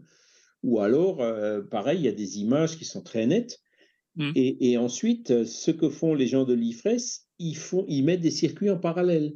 C'est-à-dire qu'il y a un circuit vidéo qui montre des images, il y a aussi un circuit audio, par exemple, hein, qui enregistre des sons. Et au moment où ils ont une image, ils ont aussi un son. Donc là, là c'est un peu plus compliqué, hein, parce ah qu'il y, a la synchronicité qui rentre. Bien sûr. Alors et, attends. donc, euh, ils utilisent quand même, euh, pour, pour, justement euh, aller, pour répondre à cette objection de l'appareil idolie, pour dire, voilà, il y a des synchronicités, il y a des choses un peu plus Oui, c'est ça. Bah tiens, Caro, elle a envoyé la photo, Charles, si tu veux sur le. et si tu veux l'envoyer sur le chat, comme ça, les gens ils pourront voir. on ne sait pas envoyer de photos. Ah mince, c'est dommage. Ah, ils peuvent aller voir sur la page Facebook. Sur la page Facebook de la radio. Bah, non, mais parce que comme ça, c'est plus concret, parce que si on parle d'une photo et qu'on ne sait pas de quoi on parle, c'est un peu bête. mais comme ça, euh, Charles peut, peut la voir sur, le, sur la page. donc, cette pareidolie, effectivement, moi, j'ai un, un, une personne qui était venue nous voir un jour à Tannes, et puis j'ai d'ailleurs toujours encore son livre, euh, il prenait des photos comme ça de la nature, des ruisseaux avec les reflets de la lumière et tout. C'est comme les nuages, hein. très vite mmh. on voit des visages, on voit des choses. Donc cette photo, effectivement, on a l'air de voir un œil, un nez, une bouche, une barbe, euh, des cheveux. Hein. Euh, mais c'est typiquement ce qu'on peut. Alors, je ne dis pas qu'il n'y a pas d'esprits qui peuvent apparaître par ce biais-là. Hein. Certainement, euh, comment dire, le, phénomène peut très bien être euh, un phénomène d'ectoplasmie, mais ce sera pas, euh, comment dire, c'est pas patent, quoi. hein. À la limite, il vaut mieux une table qui lévite, qui se soulève. Ouais, oui, oui. Tu vois? ouais. Parce que là, Mm. c'est plus simple. à Tout le monde peut voir la table. il- tout le monde peut vérifier qu'il n'y a pas de corde ou pas de levier. C'est plus, c'est plus tangible, quoi. Mais là, c'est une question d'interprétation de, de- personnelle, hein, donc de, de ce que l'on voit, en fait. hein. Donc, euh, Et après, bon, il y a aussi eu l'épisode Buguet, hein, avec les photographies Spirit, hein, où le Pierre Gaëtan Lesmaris, il a passé quand même un an en prison à cause de ça. Parce que ben, les photographes, au début de la photographie, euh, soi-disant, ils faisaient des photographies d'esprit, alors qu'en fait, ils faisaient des surimpressions de photographies. Quoi. Donc, c'était manifestement. C'est pour ça qu'il faut toujours être très, très méfiant. C'est là où je suis d'accord avec Morissette. Il faut faire très attention. hein. Maintenant, avec les Photoshop et tout, euh, Oui, il on- faut être encore plus prudent parce que oui, on- on peut tellement trafiquer. Ah, oui. quand on va sur le net et qu'on voit certaines vidéos, on voit nettement Ah oui, oui. Ah bah oui, même, euh, même pour la TCI, hein, tu hein. trafiques des voix, tu mets ce que tu veux, euh, des voix que tu Le connaissais. logiciel puis, de oui, son. ouais, Tu fais oui, le logiciel Voilà. de son. Donc, donc Mais, par euh, rapport à ça, maintenant, ça devient plus compliqué de, de- de- hein, de- de- d'avoir des, des- des vraies preuves que c'est vraiment euh, Oui, oui. euh, quelque chose de- de- de- d'authentique ou fait par des esprits. Bah, merci pour la réponse, en tout cas, voilà. Ouais. C'était un vaste débat concret. aussi Non. Il y en a-. Il y en a qui vont plonger dans le truc et y croire dur comme fer. Ah oui, Hein. ben oui, Et évidemment. il y en a d'autres qui, qui seront encore plus sceptiques avant qu'après. Moi, je, je pense qu'il faut analyser, quoi. C'est pareil, euh, c'est comme pour Ouais, le ouais. son, pour tout, quoi. Voilà. Ouais, c'est des faits, en fait. Bon, tu écoutes, tu vois, tu regardes pour ceux qui Ben oui, voilà, c'est ça, voir les quoi. images. Mais après, c'est à toi de faire ton, ta propre Voilà, idée, quoi. c'est ça. Moi, je vois comme ça Oui, aussi. recouper. Oui, voilà. Les, les meilleurs, les meilleurs phénomènes, ce sont ceux qui, qui arrivent effectivement de façon spontanée, Ouais. euh, qu'on n'attend pas. euh, voilà. Et, et- et qui. Alors, ce qu'on peut dire, par exemple, aussi, c'est qu'il y a les fameuses orbes qui apparaissent sur des photos. hein. Bon, ben. euh, je pense que là, les, opticiens ont réussi à donner une explication pour ces orbes. hein. C'est, vous allez Un jour, j'étais dans, J'ai travaillé dans des centrales électriques, une centrale où ils étaient en train de démonter le calorifuge, hein, l'isolation thermique. Ben, j'ai pris deux, trois photos. Il y avait des milliers d'orbes sur les photos. Parce que c'était un endroit extrêmement poussiéreux, quoi. Puis ce jour-là, c'était relativement bien éclairé. Donc, euh, bon, ben voilà. Euh, Ouais, tiens, oui, là, ça, le il, il- il est évident, quoi. hein. Donc, euh, il faut être très prudent. Avant d'attribuer un phénomène euh, à l'intervention des esprits, il faut déjà éliminer toutes les possibilités matérielles sans avoir besoin des esprits. C'est ce que disait toujours euh, Gabriel Delam, parce que bon, les maris, euh, il était allé un peu trop vite, hein, évidemment. Les photos de Buguet dans la revue Spirit faisaient vendre la, la revue Spirit, et puis ben, il a Ouais, été emprisonné pour escroquerie, hein, forcément. Ouais. Le photographe a reconnu qu'il avait triché, et puis boum. hein. Donc, euh, il faut être très très prudent dans ce genre de choses. Alors, il y a d'autres questions, je pense? Oui. Voilà. Enfin, non, c'est parce que je suis en train de réfléchir à une, une étude qu'on a fait avec Luc et euh, il y avait un esprit qui, en fait, qui l'a interrompu complètement dans sa prière, en fait. Ah oui. On l'a Ah oui, entendu. oui, c'est on- vrai, On oui. l'a clairement Ah, entendu la- tous, La quoi. voix. Oui, oui, oui, oui, là, Mhm. oui, Il là, est venu dire, l'esprit est venu couper Luc et est venu dire Amen. Pour lui couper la envoyé, là. Oui, c'est ce qu'on avait Oui. envoyé. Et pourtant, Luc, il Oui, croit, oui. il est comme toi, Charles. hein, Il dit, je vais pas croire à tout et n'importe où. Et là-dessus, là, et lui, pour lui, c'est sûr qu'il a été interrompu parce que il a dit, c'est quelqu'un qui veut m'en- me couper la chic, quoi, un esprit. Et on a bien entendu la voix clairement, hein, le Amen. Oui, donc j'avais analysé un petit peu euh, sur les, les logiciels. Là, euh, effectivement, la voix était claire, hein, Ah ouais, c'est ouais, vrai. ça, je l'ai ralenti un peu pour voir si la, la, la, la- la structure comme ça, euh, en ralentissant dans le niveau des graves tu vois, le spectre, pour voir que- comment ça faisait à l'oreille. Mais c'est vrai que c'était quand même impressionnant. Mm. Effectivement, et, et ces analyses spectrales des voix de transcommunication ont été faites. hein. Il y a eu Ah oui, oui. Oui, oui, bien sûr. Heureusement qu'il y a des gens Bon, sérieux qui font c'est- ça. C'est sûr que je ne peux plus voir maintenant les, les spectres, mais c'est vrai que c'est. J'aurais bien aimé, tu vois, regarder effectivement euh, avec puis, un analyseur de spectre. Il y a des gens euh, qui font ça super sérieusement. hein. Ah bah qui oui, c'est- oui, c'est oui. là. Et heureusement. hein. D'ailleurs, Yvon, si tu Bah, nous dans- écoutes, parce que lui, je sais qu'il écoute aussi, puis lui, Ah, fait- ah oui. c'est sérieux ce qu'il fait. Donc euh, voilà, la transcommunication, euh, voilà. il y a- Alors, Kadar nous dit que la physique quantique pourra peut-être apporter des réponses au monde spirit. Oui. Ah oui, sûrement. Ben, Certainement. il y a, il y a, comment dire, euh, euh, Penrose et Amarov, hein, ils, ont, ils ont avancé une hypothèse, hein, de, j'en ai déjà parlé une fois, hein, de, d'une condensation de Bose-Einstein qui se produit dans des, nanostructures euh, au niveau des microtubules qui sont présentes dans le cerveau humain.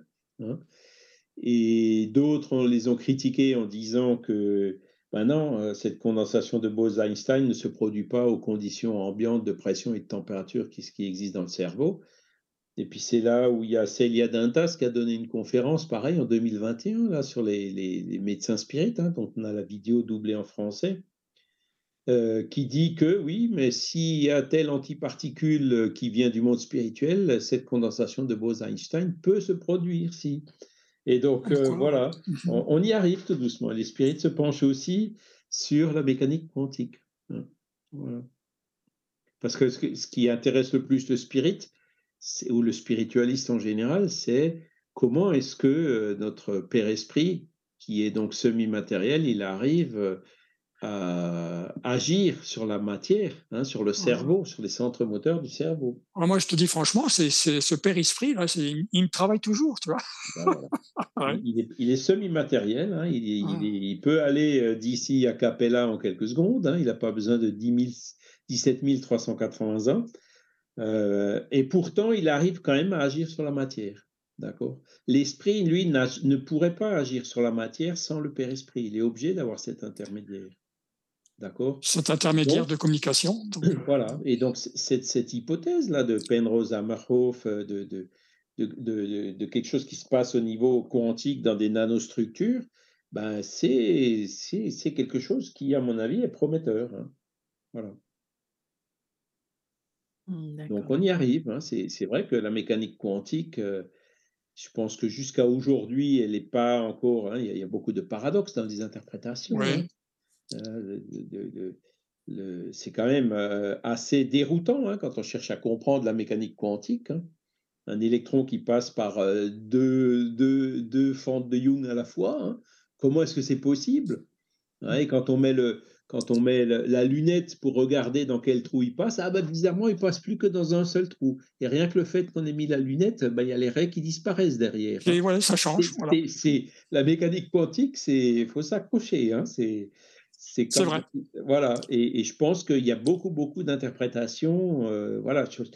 C'est effectivement un chemin qui nous permettra d'aller euh, vers ces interactions, vers euh, cette semi-matière hein, que, que la physique pour l'instant n'a pas encore euh, n'a- n'a- pas encore atteint. quoi.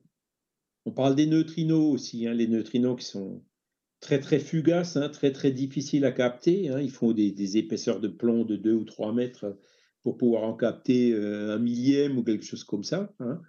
Euh, bon, ben, et puis maintenant aussi, il y a des, des études qui, enfin voilà, on commence tout doucement à trouver des particules qui vont un peu plus vite que la vitesse de la lumière. Alors, les physiciens Ça- se demandent est-ce que doucement, c'est voilà. des précisions de mesure, est-ce que ce machin truc, mais bon, on, on- on arrive tout doucement dans ces anomalies du paradigme actuel de la science, hein, et je pense qu'on n'est pas loin de la révolution scientifique qui nous fera dépasser ce cap de la matière tangible et de la vitesse de la lumière, euh, de, enfin, de toutes les, toutes les constantes physiques qui y sont associées. Mais c'est vrai que tu, tu as raison, c'est l'aspect mesure. Il faut avoir des référents, faut avoir. Euh, pour pouvoir comparer, hein. Ouais, c'est, enfin, la science, on y arrive. Je pense que euh, si seulement les scientifiques voulaient bien euh, réfléchir, euh, comme l'a fait Régis Duteuil, sur les hypothèses euh, que la matière n'existe pas que sous la forme qu'on connaît, hein, ce qui est d'ailleurs fortement suggéré par le fait que dans l'univers, il y a 95% de matière noire et 96% d'énergie noire, c'est-à-dire de la matière et de l'énergie qui sont là, mais qu'on n'arrive pas à observer. hein. Hein, donc là, on voit très bien que, que là, hein, il, y a- ce serait, il faut absolument qu'on sache voilà, ce qu'on observe, c'est déterminé par 95% de choses qu'on n'observe pas. C'est quand même bizarre. Hein, c'est vrai. Voilà, il faut, il faut creuser le sujet et puis essayer de comprendre un peu mieux qu'est-ce que c'est que cette matière et cette énergie noire. Et là, forcément, ben, est-ce que le Père-Esprit, cette semi-matière en fait partie? Probablement, hein, mais pareil, il faut que la science avance maintenant. Il faut, que, faut conceptualiser ces choses et avancer dans ses recherches et dans ses concepts. D'accord. Je suis désolé, c'est un petit peu compliqué, hein, mais. Non, non, non, mais non, ça, ça, écoute, ça répond à la, de Bose-Einstein dans une nanostructure. Euh, oui, oui, non, c'est hein. Moi, je, je, cite les noms, mais je suis, incapable, je suis incapable de rentrer dans les équations. Hein. Non, mais tu sais. Oui, bon, oui, sur le plan mathématique, voilà. Après, non, mais de toute façon, qui veut faire des recherches les fait, et puis voilà, c'est aussi bah, simple. Euh, exactement, je suis d'accord avec toi. Merci pour les réponses. Bah, on va enchaîner, parce qu'il y a pas mal de questions, ça sera mieux. Caro, si tu veux. Ok, ok. Oh, ben, il y en a une sur le chat. Euh, D'Arnaud. Donc, euh, Arnaud demande euh, Une personne peut-elle se suicider de réincarnation en réincarnation? Comment va-t-on le pousser à évoluer? Ah, ça, bon, voilà, c'est une question, comment dire, difficile et légitime. Hein. effectivement, bon, le suicide, c'est une des premières causes de mortalité chez, les jeunes hein, actuellement dans le monde. Hein, c'est un véritable fléau. Bon, euh, en, en, termes spirituels, euh, le matérialiste qui se suicide, il dit bon ben j'en finis avec ma vie, après tout est fini, il n'y a plus rien. Nous, en tant que spiritualistes, ben ok, l'esprit du suicidé survit au suicide. Qu'est-ce qu'il devient Qu'est-ce qu'il dit après avoir commis un suicide? Je vous ai cité le livre Exit. Hein, Mmh. Il y a euh, un livre de Yvonne Pereira, Mémoire d'un suicidé, qui est traduit aussi en français, avec une préface d'ailleurs de, Léon Denis. Donc Yvonne Pereira, c'est une médium euh, brésilienne hein, qui, a écrit ces livres, me semble-t-il, euh, à peu près en même temps que Chico, dans les années 50-60, par là. Et il y a aussi eu des communications d'esprits de suicidés qu'on trouve dans Le ciel et l'enfer d'Alain Kardec. Hein. Et toutes ces communications donc, sont unanimes pour dire que le suicide, c'est pas la bonne porte de sortie. Donc le suicide, en fait, euh, engendre une souffrance qui est forte pour l'esprit. Hein. Donc euh, l'esprit qui s'est suicidé dans une incarnation, euh, bon, il il en a subi des conséquences. Et c'est le fait d'en subir des conséquences fait que euh, il réfléchira deux fois avant de se suicider dans une autre vie. Maintenant, cela dit, comme, comme le dit Arnaud, une personne qui s'est suicidée dans une vie peut très bien, encore une fois, faire la même erreur et se suicider de nouveau dans une autre vie. Hein. Mais euh, bon, les guides spirituels sont toujours là. Hein. Cette personne euh, finira quand même par comprendre, hein, après, même après plusieurs suicides, que le suicide, c'est c'est vraiment pas la bonne porte de sortie, c'est pas le meilleur moyen d'évolution pour l'esprit. Et à partir du moment où il comprendra ça, ben, il, ne se suicidera plus. D'accord? Il finira toujours par sortir. Euh, c'est comme nous, quand on fait une erreur, même moins grave que le suicide, hein, on peut la faire plusieurs fois avant de vraiment euh, comprendre et d'avoir la force de, de, changer notre disposition mentale pour plus refaire la même erreur. D'accord? Et ce moment-là, il arrive toujours. Hein, c'est-à-dire que celui qui, même s'il s'est suicidé plusieurs fois dans plusieurs vies, eh ben, il, comprendra forcément euh, et il ne le fera plus. Par exemple, Yvonne Peleda, hein, cette fameuse médium dont on parlait, elle s'est suicidée dans une de ses vies passées. D'accord? Et c'est pour ça qu'elle euh, a écrit des livres sur le suicide, justement pour euh, faire comprendre aux lecteurs que il faut tout faire pour éviter le suicide. Hein. Il y a toujours des mains tendues, on trouve toujours de l'aide, euh, il y, a, hein, il y a toujours des moyens de s'en sortir, euh, les guides spirituels sont toujours là. Voilà. Une situation aussi difficile, aussi désespérée qu'elle paraisse, euh, ne, l'est jamais complètement, il y a toujours un moyen de s'en sortir. Voilà, c'est pour donner cet espoir aux personnes. Donc, que Yvonne Pereira, elle a écrit ce livre. D'accord? Donc euh, voilà. Hein, euh, mais bon, cela, cela dit, euh, effectivement, il peut y avoir plusieurs suicides, mais ça ne durera pas éternellement. Tôt ou tard, l'esprit comprendra et évoluera. Voilà. Et donc, Spirit Fanan qui nous écrit aussi, hein, d'après les retours des esprits qui se sont suicidés, ils regrettent amèrement leurs gestes et surtout n'échappent pas à leur souffrance. Difficile d'imaginer qu'ils recommencent. Voilà. Ben, ils peuvent même recommencer, mais pas éternellement. Tôt ou tard, ils comprendront, ils le feront plus. D'accord. Alors, une question de Véronique sur WhatsApp. Euh, je me demandais s'il était possible de se préparer au départ de quelqu'un qui est encore vivant et qui va bientôt partir, dans le sens se préparer avec cette personne pour créer un canal de communication ou au moins un terrain favorable à une communication après le départ de cette personne pour accompagner dans les moments où la séparation serait trop difficile? Alors, euh, c'est aussi une bonne question. Euh, qui, qui, part d'un souci effectivement légitime hein, de pouvoir garder le contact avec les êtres chers pour pouvoir les aider. Euh, mais, comment dire, il faut comprendre aussi que nous, ben, on, reste là, pour nous la vie continue ici sur la Terre, et pour la personne qui est décédée, euh, elle, a une autre phase de la vie. D'accord?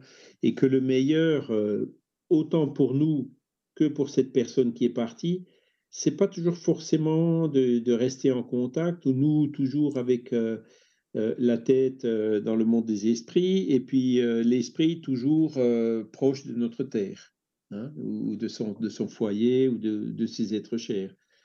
Je crois qu'il y, a un moment où il faut bien réfléchir quelle serait l'utilité d'une telle chose. Est-ce que ça reviendrait pas, par exemple, à retenir euh, cet esprit et à, l'empêcher euh, de, de, trouver son chemin et de préparer la suite dans le monde spirituel, où nous on ira aussi, où on le rencontrera aussi, et cette fois-ci on sera tous les deux dans le monde spirituel, donc avec une relation qui sera quand même beaucoup plus euh, facile et, voire même harmonieuse avec des intérêts communs et tout, voire même à préparer les incarnations suivantes. D'accord? Donc, euh, on comprend le souci. Ce qu'il faut, c'est toujours avoir, euh, si c'est une personne qu'on aime qui est partie, hein, euh, il faut toujours souhaiter, si c'est quelqu'un qu'on aime, il faut toujours lui souhaiter le meilleur. Même si pour cette personne, le meilleur, c'est pas forcément de rester à côté de nous. Ou je dirais même, c'est assez rarement de rester à côté de nous. Faut qu'il y voilà, du moins temporairement en sachant que les liens d'affection, les liens d'amour euh, d'esprit à esprit, les vrais, quoi, eux, ils perdurent toujours. C'est-à-dire, si on fait une prière en disant, en souhaitant le meilleur pour cette personne, même si le meilleur c'est de s'éloigner de nous, c'est en fait paradoxalement le moyen euh, pour faire de sorte que cette personne euh, reste proche de nous. Hein. C'est-à-dire qu'on garde cette, affinité, cette harmonie, qui fait que, bon, ben, si un jour on a un moment difficile ou si un jour on a une bonne pensée, euh, ben, comment dire, le, le, lien se rétablira en permanence. Hein. Moi, je, le vois avec, avec euh, ma mère, hein, donc c'est un peu ça, hein, c'est sûr. Perdre une maman, c'est pas, pas, pas facile. Hein. Je me demande d'ailleurs comment les matérialistes y font. Euh, bon, mais après, c'est sûr que bon, il faut, il faut voilà, elle a aussi des personnes chères qui sont parties avant elle et qui maintenant sont de nouveau avec elle, qui étaient aussi avec nous quand on était plus jeunes et qui voilà, et, avec lesquelles on sera quand bientôt on retournera aussi nous de l'autre côté. Euh, donc il, faut le voir, je pense, plus comme ça. Et si un jour, ben, ben quand, on passe devant une photo de, quand je passe devant une photo de ma mère et puis que je lui fais un sourire et que j'ai une bonne pensée pour elle, je suis sûr que quelque part, où qu'elle se trouve, je lui envoie une onde qu'elle ressentira et qu'elle me renverra euh, euh, pareil, hein, et, donc qui me fera beaucoup de bien. Voilà. Mais il faut faut, faut pas retenir les personnes près de chez nous, constamment chercher à se communiquer avec les proches. c'est pas non plus, c'est bon ni pour nous ni pour eux en fait. Hein, quand on y réfléchit. Et puis après, bon, il y a des cas, euh, voilà, euh, mari et femme, par exemple, hein, le, mari ou la femme qui meurt, euh, bon,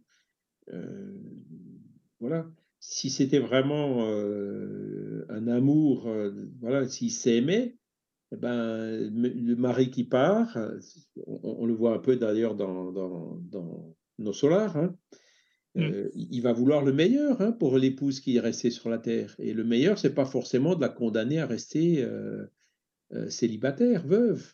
Hein, S'il ah trouve quelqu'un pour se, pour se remarier, et que ça la rend heureuse et tout, euh, si, la personne, le, mari euh, lui souhaite le meilleur, euh, il, ne va pas, il va pas empêcher ça.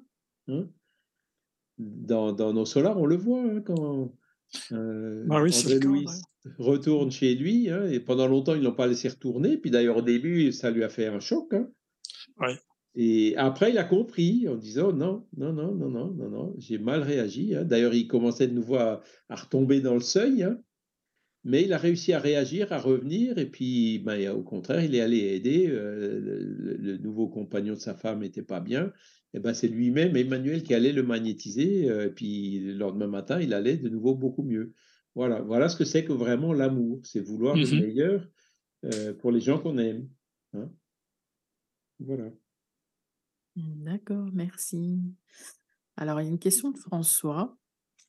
Ah, il dit: «C'est déjà tellement difficile de faire entendre la voix de la pensée spirite, alors pourquoi n'y a-t-il pas d'union, la mise sacrée» entre guillemets, entre tous les différents mouvements spirites en France, FSF, USF, LMSF? Cela fait guéguerre de clocher finalement comme tous les autres mouvements religieux.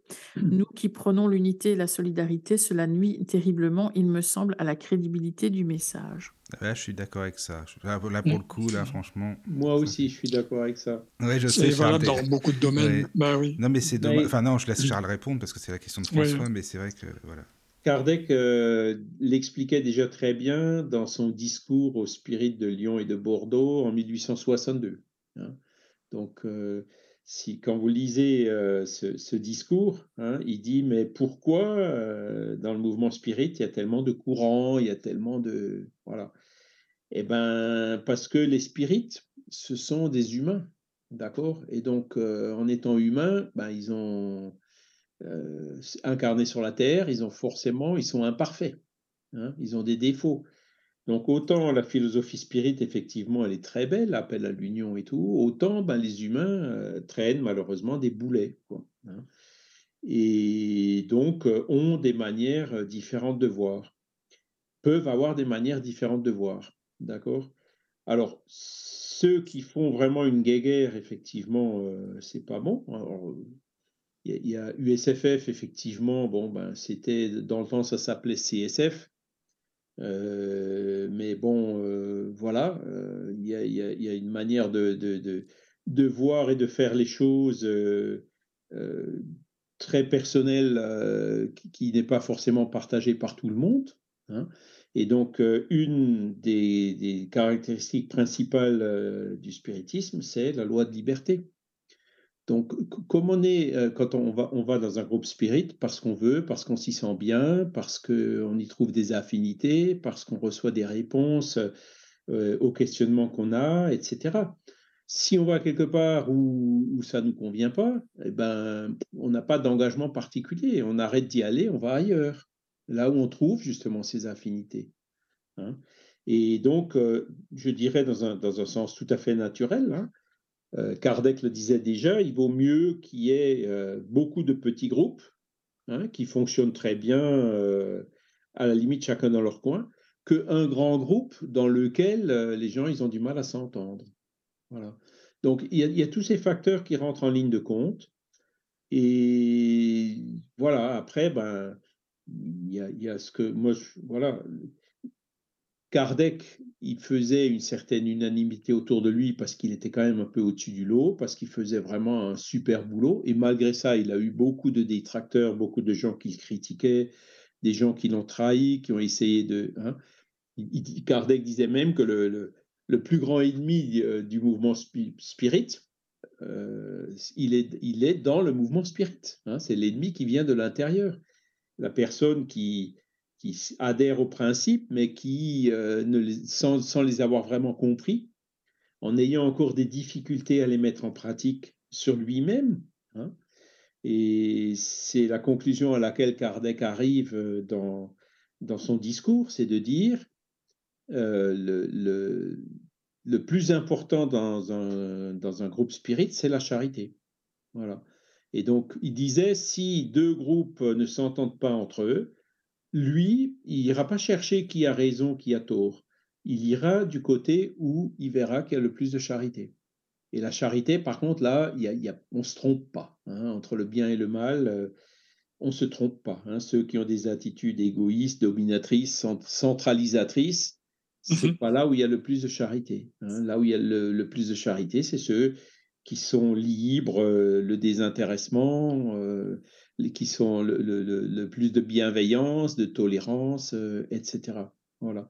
Ceux qui font une guerre, comme on dit, les guerres de clochers, bah, c'est pareil, il n'y a pas de charité. Il faut chercher la charité là où les gens euh, ne font pas de guerre, là où les gens, euh, au contraire, là où les spirites cherchent euh, cette union, cherchent le travail, cherchent la diffusion.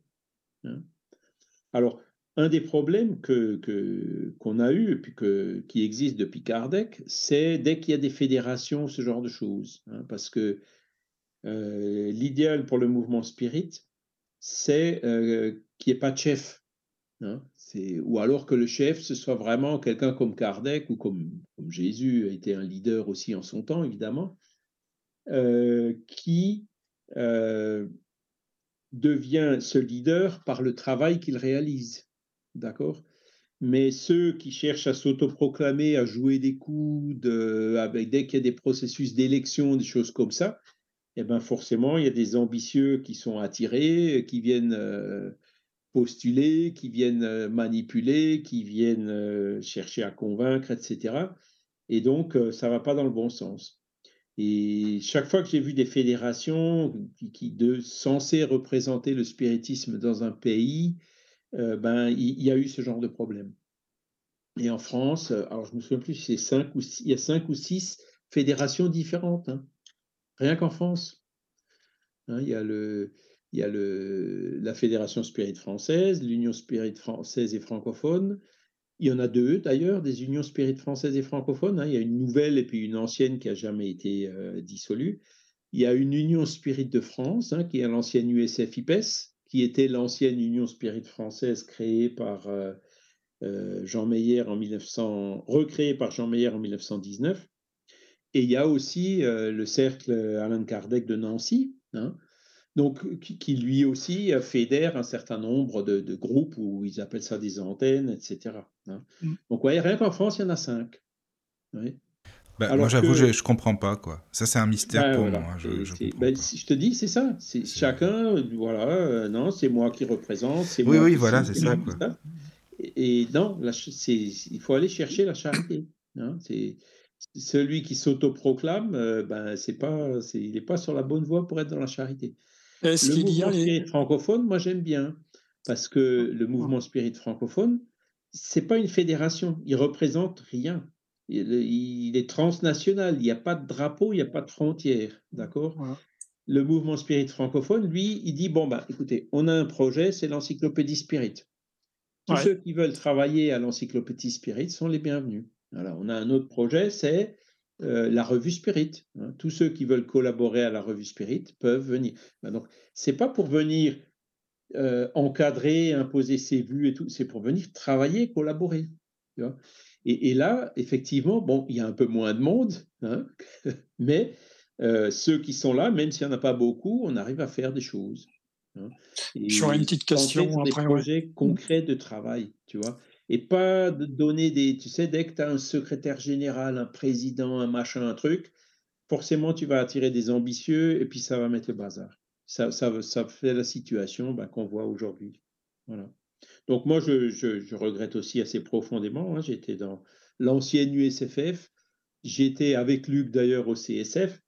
Euh, bon, après le CSF, ça allait plus. Je, ne voulais plus faire de fédération. Je me suis retrouvé dans la Fédération Spirit française.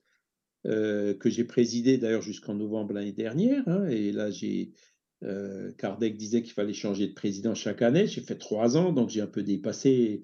Là, c'est Fatima Medjahed qui a repris.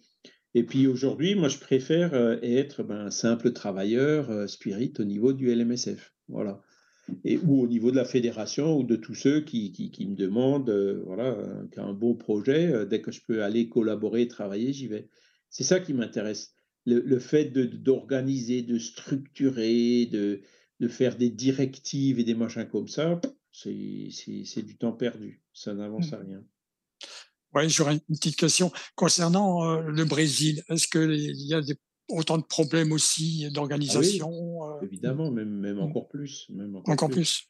Au Brésil, il y a, il y a la Fédération Spirit brésilienne, il y a l'Alliance Spirit évangélique, il y a la Confédération Spirit panaméricaine, il y a Auto de Souza Concafras, et il y a la Fédération, euh, la FES, pas Sao Paulo. Donc là, déjà cité cinq, là. Il y en a mmh. certainement encore d'autres. C'est le même problème. D'accord. Donc, c'est pour ça qu'il faut changer de, paradigme aussi au niveau des organisations. Hein. Ces anciennes organisations à structure verticale hiérarchique, dans le spiritisme, ça ne fonctionne pas. Il faut qu'il y ait des... Ça fonctionne... Euh, c'est ce qu'on est habitué depuis des siècles ici sur la Terre. Hein. Les religions fonctionnent comme ça. Hein. C'est le pape qui, qui décident. Bon, chez, chez les, les, évangélistes, c'est un peu moins le cas, mais il y a quand même d'autres problèmes euh, aussi. Le, le, le, ce qu'il faut, c'est passer de ces structures verticales à des structures horizontales, sans chef, tout le monde étant sur un pied d'égalité, et puis centré sur, sur la charité, comme le disait Kardec, et, ou donc sur des travails concrets hein, en faveur euh, de, de, la diffusion, en faveur de, de, de, de, l'assistance sociale en faveur euh, des livres, euh, etc. Voilà. Et, bon, le LMSF est un peu organisé comme ça, hein, heureusement. Et donc, c'est pour ça que, que voilà, ça fonctionne. Et les, pour, les fédérations ne fonctionnent pas parce que même si tu écris dans les statuts qu'il ne faut pas de, de, de, chef ou des choses comme ça, eh ben, hein, c'est voilà, c'est tout n'est jamais blindé suffisamment. Il y a des gens qui viennent et qui te touillent les statuts et qui voilà finissent par s'imposer et faire ce qu'ils veulent. Donc c'est une situation que qu'effectivement, mais bon, c'est pas neuf. Hein, ça, ça, a commencé tout depuis Kardec avait déjà ce problème-là en 1862. Vous voyez, c'est cinq ans après avoir. Et pourcent ça démarrait seulement. Oui, voilà, c'est ça. Alors ça, c'est quand même fou. Hein au bout de cinq ans seulement. lisez ce discours, hein, vous verrez, il est très très clair. C'est les mêmes causes qui produisent les mêmes effets depuis 160 ans maintenant. Donc euh, voilà, il faut. Kardec, lui, il s'est pas arrêté à ces discussions. Il, a travaillé. C'est pour ça qu'il nous a laissé ces cinq bouquins. Et c'est pour ça que voilà, le meilleur exemple à suivre, c'est encore ça, de travailler et puis essayer aussi de d'apporter une pierre à l'édifice. Et puis c'est tout. Voilà. Et, on a ce problème. L'autre jour, j'ai discuté avec un franc-maçon. Il y a le même problème chez les francs-maçons. Hein. Il, y a même des procès entre eux. Enfin, c'est terrible. Donc, euh, alors que normalement, c'est la fraternité. Oui, c'est ça. C'est ça, quoi. Dans, beaucoup d'associations, à partir du moment qu'il y avait des fédérations, on a, vécu ça aussi au niveau radio, tu vois. Euh, ben, euh, comment dirais-je, Charles, tu vois. Donc, et, on, est vite sorti de, ça, d'ailleurs. Mais voilà. Et le administratif, ouais. Il, il, peut y avoir les, comment dire, les esprits qui cherchent à freiner hein, l'évolution de la Terre, qui cherchent à freiner le spiritisme ou la diffusion du spiritisme ben, ils, hop, ils ont vite fait d'aller repérer euh, les, les, personnes un peu ambitieuses, un peu orgueilleuses, un peu fragiles, euh, qui sont dans le mouvement, hein, et à leur mettre le grappin dessus. Hein. Tu vois, les, les spirites sont beaucoup plus, euh, comment dire, dans des situations beaucoup plus difficiles de ce point de vue-là que ben, pour des radios amateurs ou des danseurs de tango ou autres. Hein. Mmh Alors, il y avait une, enfin, c'est pas une question, c'est une proposition, toujours de François. Donc, il avait écrit via mail. Donc, bonjour Caroline, pour faire suite à ma dernière question, donc celle que je viens de poser, qui est directement en lien avec le rayonnement de la pensée spirite, je souhaiterais soumettre une idée à Charles. Donc, depuis des années, nous parlons réchauffement climatique et rapport du GIEC. Sans qu'aucun relais médiatique ou politique ne se soit véritablement emparé du sujet. Un expert tel que Jean-Marc Yankovici, je ne sais pas si je prononce bien, ouais. qui tient un discours de vérité depuis des années, reste malgré tout encore assez confidentiel dans les médias. Or, il a co-réalisé avec un dessinateur une BD. Résultat, depuis deux ans, elle truste les meilleures ventes. Et pour être fan de BD avec la profusion de sorties d'albums chaque année, je vous assure que c'est une réelle prouesse. À Mm. l'instar de ce qui a été fait pour le sujet de l'écologie, pourquoi ne pas faire la même chose par rapport à la philosophie spirit afin de rendre le sujet et le récit plus vendeurs? Je conseillerais d'ailleurs de scénariser plutôt la vie de Chico Xavier qui, sans vouloir faire offense à M. Kerdec, est plus romanesque avec le côté Brésil, années 70, foule en délire. Si l'idée vous séduit, je vous conseille de faire très attention à la maison d'édition qui pourrait la distribuer, car de, de cette dernière dépendra sa distribution, son rayonnement et donc son succès. Voilà. Euh, c'est- une excellente suggestion. hein, ça, on, on y a déjà pensé. Ça existe. Il y a- des BD Spirit euh, qui ont été faites euh, au Brésil. hein. Euh, j'en ai même vu, j'en ai acheté une récemment hein, que j'ai trouvée euh, par hasard. Alors, je sais plus si c'est Le Bon Coin ou un truc dans, dans eBay ou autre sur les sœurs Fox. Hein, une Ah oui. Sur les sœurs Fox hein, qui, qui, en français. En plus, Euh, ça. voilà, c'est-. Alors, Jean Covici, je connais, je, je regarde souvent ses conférences. hein, Oui, j'aime bien il- aussi. Ouais, ouais, ouais. Il est ingénieur comme moi, donc euh, bon, on se comprend, Mm. quoi. Je pense que bon, il. Ce que j'aime bien chez lui, c'est que, euh, voilà, après, bah, il y, a, il y a d'autres euh, personnes comme, comment il s'appelle, Aurélien Barraud, je crois.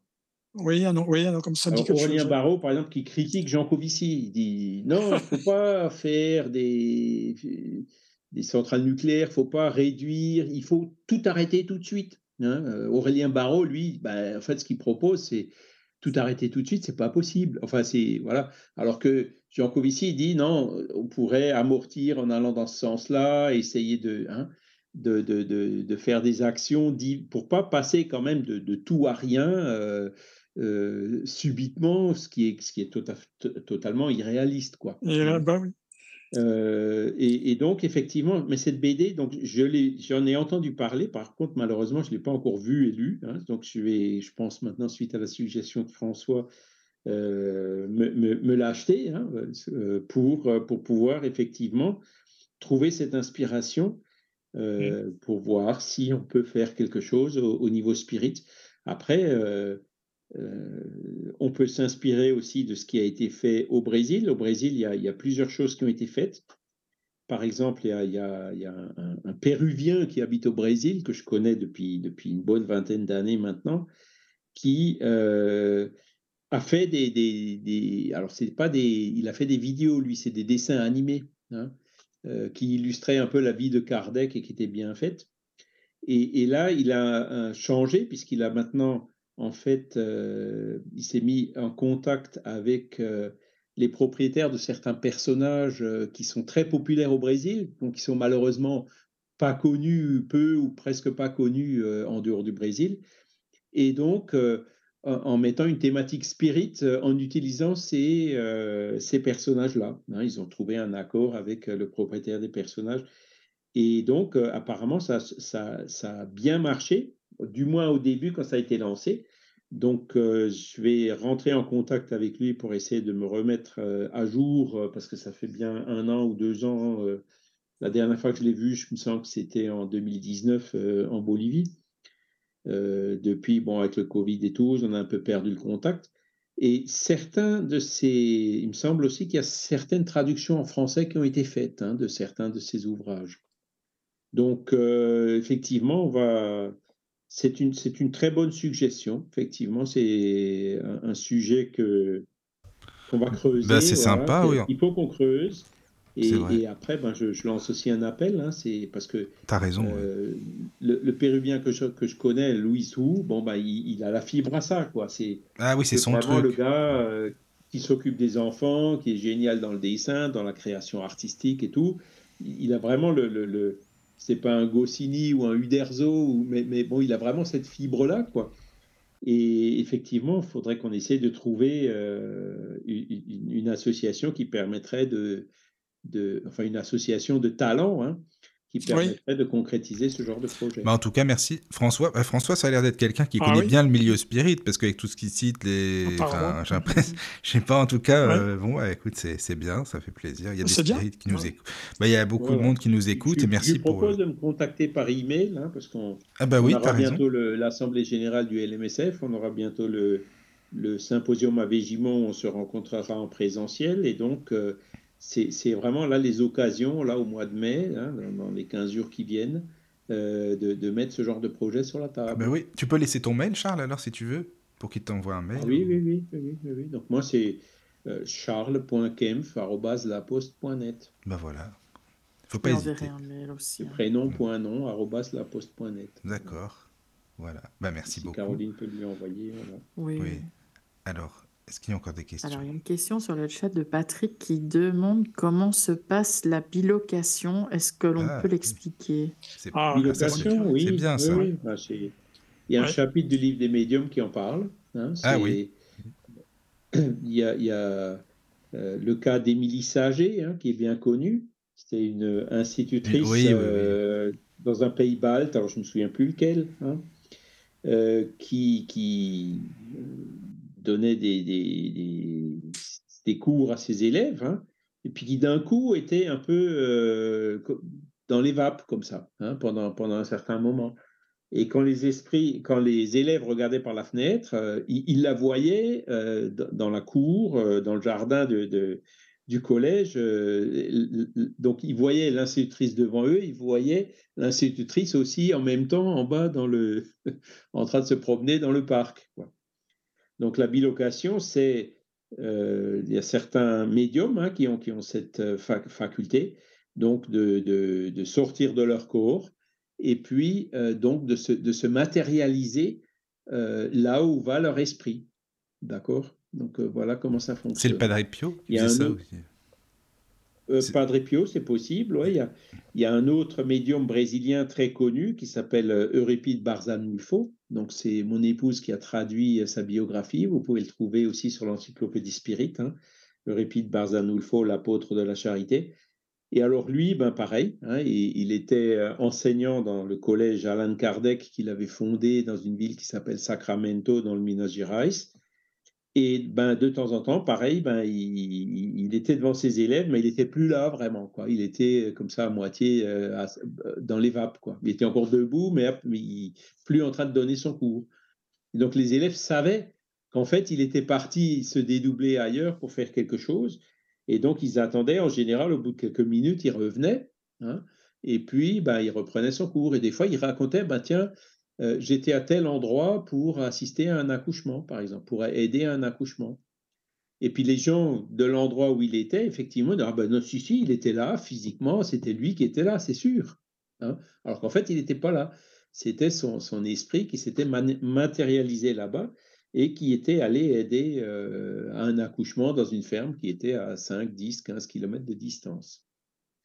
Donc voilà le phénomène de la bilocation. C'était quoi, Charles? Il y a une histoire, tu sais, avec euh, quelqu'un qui était venu à un procès et qui était venu défendre euh, justement euh, Saint-Alphonse l'accusé. de Ligorie. Oui, c'est ça, Saint-Alphonse de Ligorie, voilà. Voilà, ouais, oui, qui était, je ne sais plus, en Espagne, et puis Oui. qui, qui était venu intervenir au procès de, de son père. son père, enfin, et pour quelqu'un qu'il prouver- connaissait en Voilà, Italie. c'est ça, voilà. c'est ça. Pour prouver qu'il a avait. Saint-Antoine de Padoue aussi. Il y, a, il y a Aussi. beaucoup de cas de bilocation. C'est un phénomène qui existe pareil depuis très longtemps. Oui, oui, c'est ça. Voilà. Ah oui, bah c'est Et intéressant. Kardec euh, consacre un chapitre dans euh, le livre des médiums. À lire donc. Voilà, sur le plan, on peut dire, contemporain, est-ce qu'on connaît des cas euh, récents, par exemple, de bilocation On n'entend pas, Ah ben, pas parler? Euripide Barzanulfo, c'était euh, en, en- au début du XXe siècle. hein. Mais après, bah, je- il me semble qu'il y a eu des cas avec euh, Edgar Cayce ou Bruno Gröning aussi qui ont été rapportés. Mhm. Hein, c'est pas, aussi courant que ça, mais ça c'est Ouais, quelque chose qui se produit euh, de façon assez, euh, assez régulière quand même. C'est pas aussi rare que ça. Mhm. Alors voilà, donc c'est bicorporéité et transfiguration, donc c'est le livre des médiums chapitre 7. Apparition de l'esprit des vivants. Donc après, là, c'est Kardec qui en parle dans le livre des médiums, Vespasien aussi, hein, Saint Alphonse de Ligorie. Et euh, après, il y a Delane, par exemple, ou de Léon Denis, qui cite beaucoup d'autres cas. Hein, voilà. Ouais, c'est des sujets intéressants. Hein. Merci pour la question. Ah oui. C'est Patrick, c'est ça, non, qui a posé la question? Alors, euh, oui. Ah ben, merci Patrick. Alors, euh, alors, il y a une question, d'Arnaud aussi sur le chat. Alors, est-ce qu'un esprit peut enlever la vie d'une personne incarnée? On parle de libre arbitre, mais lorsqu'une personne est à bout à cause d'un esprit, peut-on encore parler de libre arbitre? Euh, Alors, oui, on peut toujours parler de libre arbitre. Et la question que pose Arnaud, il la pose par rapport à un esprit qui, qui, qui obsède ou qui subjugue une personne incarnée mais on peut très bien transposer euh, le cas euh, à une personne hein, incarnée qui harcèle une autre personne et qui, le, qui, qui, fait que, qui arrive à faire de sorte que cette autre personne craque et euh, va jusqu'au suicide. Alors, ce qui, le libre arbitre, on l'a toujours parce que l'esprit peut nous, nous, chercher à nous influencer, incarner ou désincarner, mais euh, on, nous, on garde toujours le libre arbitre de, l'écouter ou pas, hein, ou, de le rejeter. Hein. Euh, je sais que des fois, bon, notamment au niveau des harcèlements, quand c'est des, des, des, des, parents qui, qui, séquestrent un enfant, etc., bon, il y a des cas où c'est quand même un peu plus difficile. Hein. Euh, mais ce qu'il faut dire, c'est que euh, au, niveau, au niveau spirituel aussi, il y a des cas de, subjugation qui sont liés à, des erreurs graves qu'on a pu commettre dans d'autres vies ou qui, qui des, des, des, cas de subjugation qui se terminent par euh, le, la désincarnation du subjugué, hein, par suicide ou par maladie. Hein, donc euh, ce genre de choses peut arriver. Mais même si ça, ça arrive, hein, c'est ben, tout simplement parce que euh, le subjuguer, il, il a, c'était, c'était un, plan de vie qu'il a choisi. Hein. il savait très bien qu'il aurait beaucoup de mal euh, à, y résister, mais c'est quand même lui qui a choisi ce genre d'épreuve avant euh, de, de se réincarner. Et pourquoi il a choisi ce genre d'épreuve? Parce que certainement, lui, il a dû causer quelque chose de similaire dans le passé et que là, il est en train de, de l'expier. Alors, ce qu'il faut savoir aussi, c'est que euh, quand, une personne harcèle une autre personne et pousse cette personne à se suicider, forcément, la personne qui se suicide, elle aura, entre guillemets, des circonstances atténuantes. Hein, et la personne qui aura harcelé ou l'esprit qui aura harcelé et poussé au suicide aura une part de responsabilité dans ce qui s'est passé. D'accord? Et c'est pour ça que euh, il me semble que j'en ai parlé la dernière fois. Hein, le, cas de Samuel Paty, par exemple, le jugement, ben, les gens qui sont inculpés, c'est pas seulement le gars qui, lui a coupé la tête, c'est aussi le gars qui euh, a exagéré les faits, qui a publié ça, incité à la violence sur les réseaux sociaux, voire même l'élève qui a menti, hein, qui a exagéré vis-à-vis -vis de ses parents. Toutes ces personnes, devant la justice, ont une part de responsabilité. Hein. Évidemment, il n'y en a qu'un seul qui l'a assassiné, c'est sûr. Mmh. Mais euh, les autres sont quand même co-responsables hein, de l'incitation à la violence, l'incitation au meurtre surtout. Ben, force, il, faut, il faut être conscient que c'est quelque chose qui est très grave. Euh, et même la justice humaine aujourd'hui en tient compte, la justice divine, évidemment, qui, qui elle est infiniment juste, elle en tient euh, encore plus compte que la justice humaine. D'accord? Mmh. Donc c'est comme ça qu'il faut le voir. Et le libre arbitre, en fait, on l'a toujours. Euh, le, libre arbitre, il est bien sûr conditionné aux lois de la nature. Hein. Je prends toujours le même exemple. Quand on saute par la fenêtre, euh, ben, on n'a pas la liberté de ne pas tomber. Les lois de la nature sont là et feront qu'on tombe. D'accord? Et on peut transposer cet exemple, euh, par exemple, la personne qui a choisi un plan de vie, euh, hein, une personne qui a, qui a poussé quelqu'un au suicide, qui se retrouve dans une autre vie confrontée à quelqu'un d'autre qui la pousse, elle, au suicide, ben forcément, il, y a, c'est un choix qui a été fait en vertu de son libre arbitre avant de se réincarner, hein, pour sentir dans sa peau ce qu'elle a fait souffrir à d'autres. et donc faire de sorte que ses dispositions mentales changent et que plus jamais euh, elle, elle, répétera la même erreur. D'accord? Donc c'est comme ça qu'il faut voir le libre arbitre. Si on raisonne que sur une vie, effectivement, on peut se dire, bon, bah, l'enfant qui est séquestré, harcelé, ou ça arrive souvent, il y a des cas terribles, hein, mais, mais si, si, un enfant ou une personne subit ce genre de choses, c'est pas par c'est pas par injustice, c'est parce que euh, ce genre d'épreuves difficiles et dures comme ça ont été euh, choisies euh, comme épreuve, comme plan de vie avant de se réincarner. Est-ce que c'est possible qu'une personne soit sous l'emprise d'un esprit depuis sa naissance? Oh, bah, Oui, oui, oui, il y a des cas. Il y a des cas. C'est les, esprits vraiment qui sont ennemis les uns des autres. Hein, euh, par exemple, prenons, le cas de deux esprits qui se sont euh, trucidés mutuellement euh, plusieurs fois de suite dans plusieurs vies. D'accord? Donc, ils auront vraiment, ce seront des ennemis acharnés, ils auront une haine très forte. Et ben, il faudra bien qu'ils trouvent un moyen de s'en sortir. Et donc là, des fois, ben, il y en a un qui se réincarne, et puis, si l'autre ne se réincarne pas, évidemment, il va, il va continuer à le persécuter, euh, même euh, dès sa naissance. Hein. J'espère qu'ils ne seront pas jumeaux. Pardon? J'espère qu'ils ne seront pas jumeaux. Ah ben, ou alors ils peuvent se réincarner en jumeaux, ou il y a, il y a différents, différents moyens, effectivement. Hein.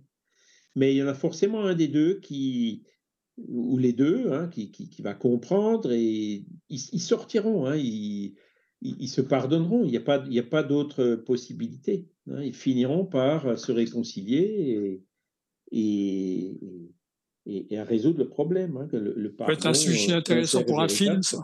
Se réalise. Mmh. Oui, oui, oui, ben oui, oui, oui, oui, oui. Ça, ben, on, on, voit ces choses-là sur une vie, hein, euh, mais des films qui les montrent sur plusieurs vies, etc., c'est un peu plus rare. Il faut aller dans la réincarnation. Mmh. Mais c'est une source d'inspiration infinie. Ouais, ouais. Alors, il y a une question qui vient de l'application mobile. Une question ah de Vincent qui demande quand nous naissons, est-ce que nous choisissons toute notre famille, nos amis et même les personnes euh, négatives? Tu, peux répéter la question, s'il te plaît? Alors, quand nous naissons, est-ce que nous choisissons toute notre famille, ah. euh, nos amis, nos frères et sœurs, etc. Quoi? Je pense que c'est le sens de la mmh. question. Malheureusement, sur l'application mobile, c'est un petit peu spécial les messages. Euh, alors, en général, oui. En règle générale, oui, on choisit. Hein. Et les, cas où on ne choisit pas, c'est euh, comme on en a parlé alors la semaine dernière, malheureusement l'enregistrement il n'est pas sur le. C'est quand l'esprit est vraiment dans le trouble, eh ben, dans ce cas-là, ce sont les guides spirituels qui choisissent ce qu'il y a de mieux pour lui à sa place. D'accord? Mais mm-hmm. l'esprit qui a les moyens de choisir, effectivement, il choisit. Et souvent, euh, ben, il voit l'esprit, lui, quand il, avant de se réincarner, il voit l'esprit des parents qui lui disent Oui, on est d'accord que tu viennes chez nous. Parfois, ça se planifie même plus en amont, c'est-à-dire que euh, les premiers esprits vont se réincarner, qui seront les parents, en, étant déjà d'accord qu'ils, qu'ils, accueilleront tel esprit comme enfant 20 euh, ou 30 ans plus tard. Hein. les choses, en général, sont programmées d'un commun accord très en amont. Et les amis, c'est pareil. Hein. Quand on a des amis, euh, si on décide, par exemple, avec un ami, hein, donc des esprits avec lesquels on a des affinités, de réaliser une mission ensemble, ben, il y en a un qui va se réincarner d'un côté, l'autre qui va se réincarner de, l'autre, et puis euh, les, circonstances vont se faire qui se rencontrent.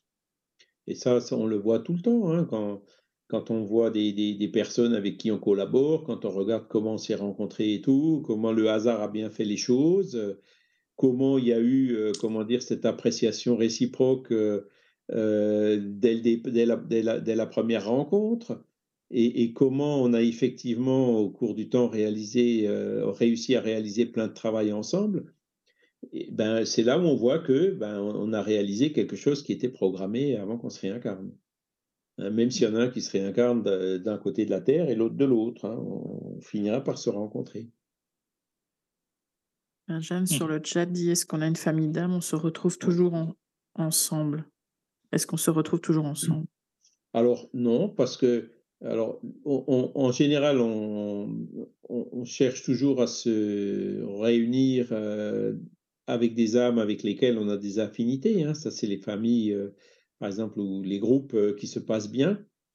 Mais des fois, comme on l'a vu tout à l'heure, hein, quand il y a des ennemis de longue date, ben, parfois ils réincarnent père ou fils, mère, fille, ou frère, sœur, dans la même famille. Et c'est là où ben, c'est un peu plus difficile. quoi. Hein. Mais le fait de renaître dans la même famille, avec l'amour paternel, maternel, euh, entre frères et sœurs et tout, augmente les chances euh, de réconciliation. D'accord? Même si euh, ça ne se passe pas toujours bien du premier coup. Hein, parce que même si on a heureusement que dans ces cas-là, justement, on, oublie hein, nos vies passées. C'est là où, où cet oubli du passé est quand même très important dans ce genre de situation. Euh, mais même, même en oubliant le passé, on ne sentira pas vraiment d'affinité. Je pense qu'on a tous vécu ça. Hein, entre, dans, dans, la famille, ben, il y, a, y, a, y, a, des frères et sœurs ou parents avec lesquels on s'entend bien et d'autres avec lesquels on s'entend moins bien. Et ceux avec lesquels on s'entend moins bien, ben, en étant spirit, euh, on sait que bon, il y a des choses du passé qu'il faut qu'on rachète.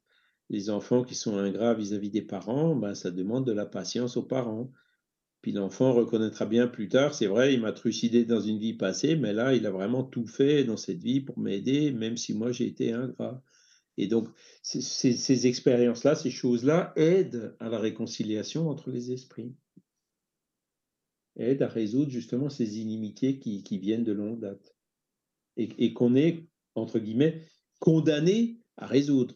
C'est là aussi, pour répondre à Arnaud, c'est vrai que euh, on est condamné à évoluer. Hein, on n'a pas la liberté de, régresser. On ne peut pas aller contre la, la liberté, ne peut pas aller contre les lois de la nature. Et, quand on en veut à quelqu'un, quand on a un ennemi, ben on est condamné euh, à un jour euh, se réconcilier. Mmh, d'accord, d'accord. Il y a une autre question sur le chat. Donc, euh, d'Arnaud qui, qui demande dans le livre des médiums, il parle de médium à translation et suspension. Qu'est-ce que c'est? Ah oui, tiens. Ah, moi, je ne sais plus non plus. Arnaud, merci pour la question, ah parce que ça, ah ça me dit rien. À translation. Alors, médium à translation et à suspension.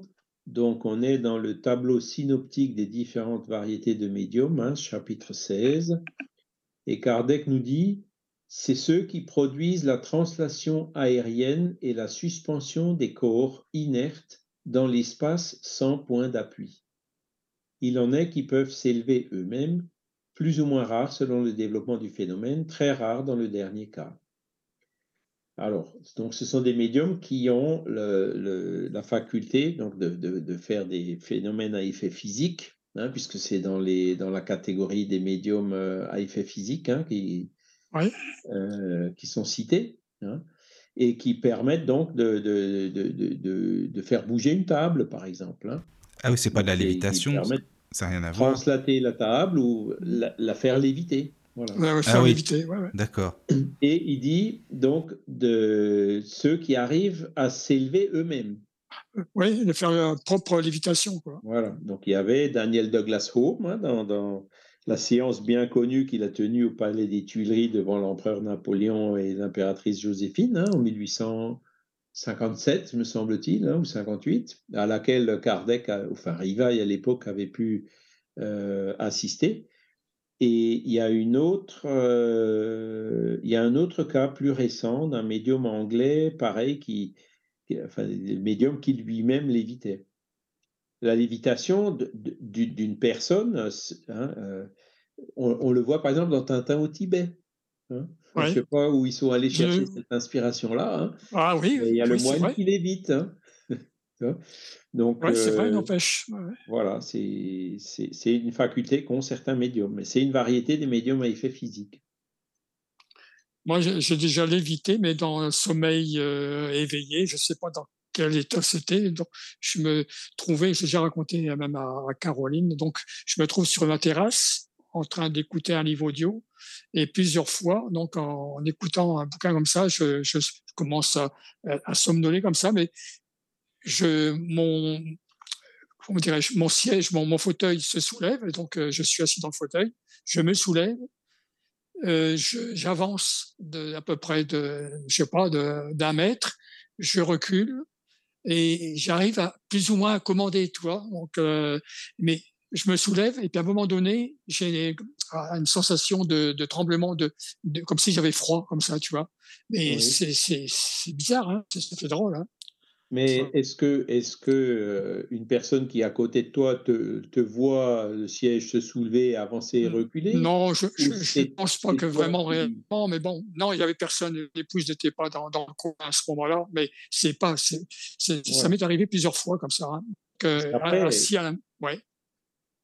Dans le sommeil, effectivement, on, on a ces sensations de, de volité, comme le disent hein, les, mmh. les esprits, c'est-à-dire, tu as l'impression de voler. Oui, m'a volé aussi. Quand ton esprit est libéré par rapport au corps, effectivement. Mmh. Euh, mais, mais, là, là, on parle de, médiation, de médium à translation et à suspension. C'est ceux qui font vraiment bouger oui, oui, une table et que toutes les personnes qui sont autour de la table, la caméra qui filme, va filmer la table qui bouge.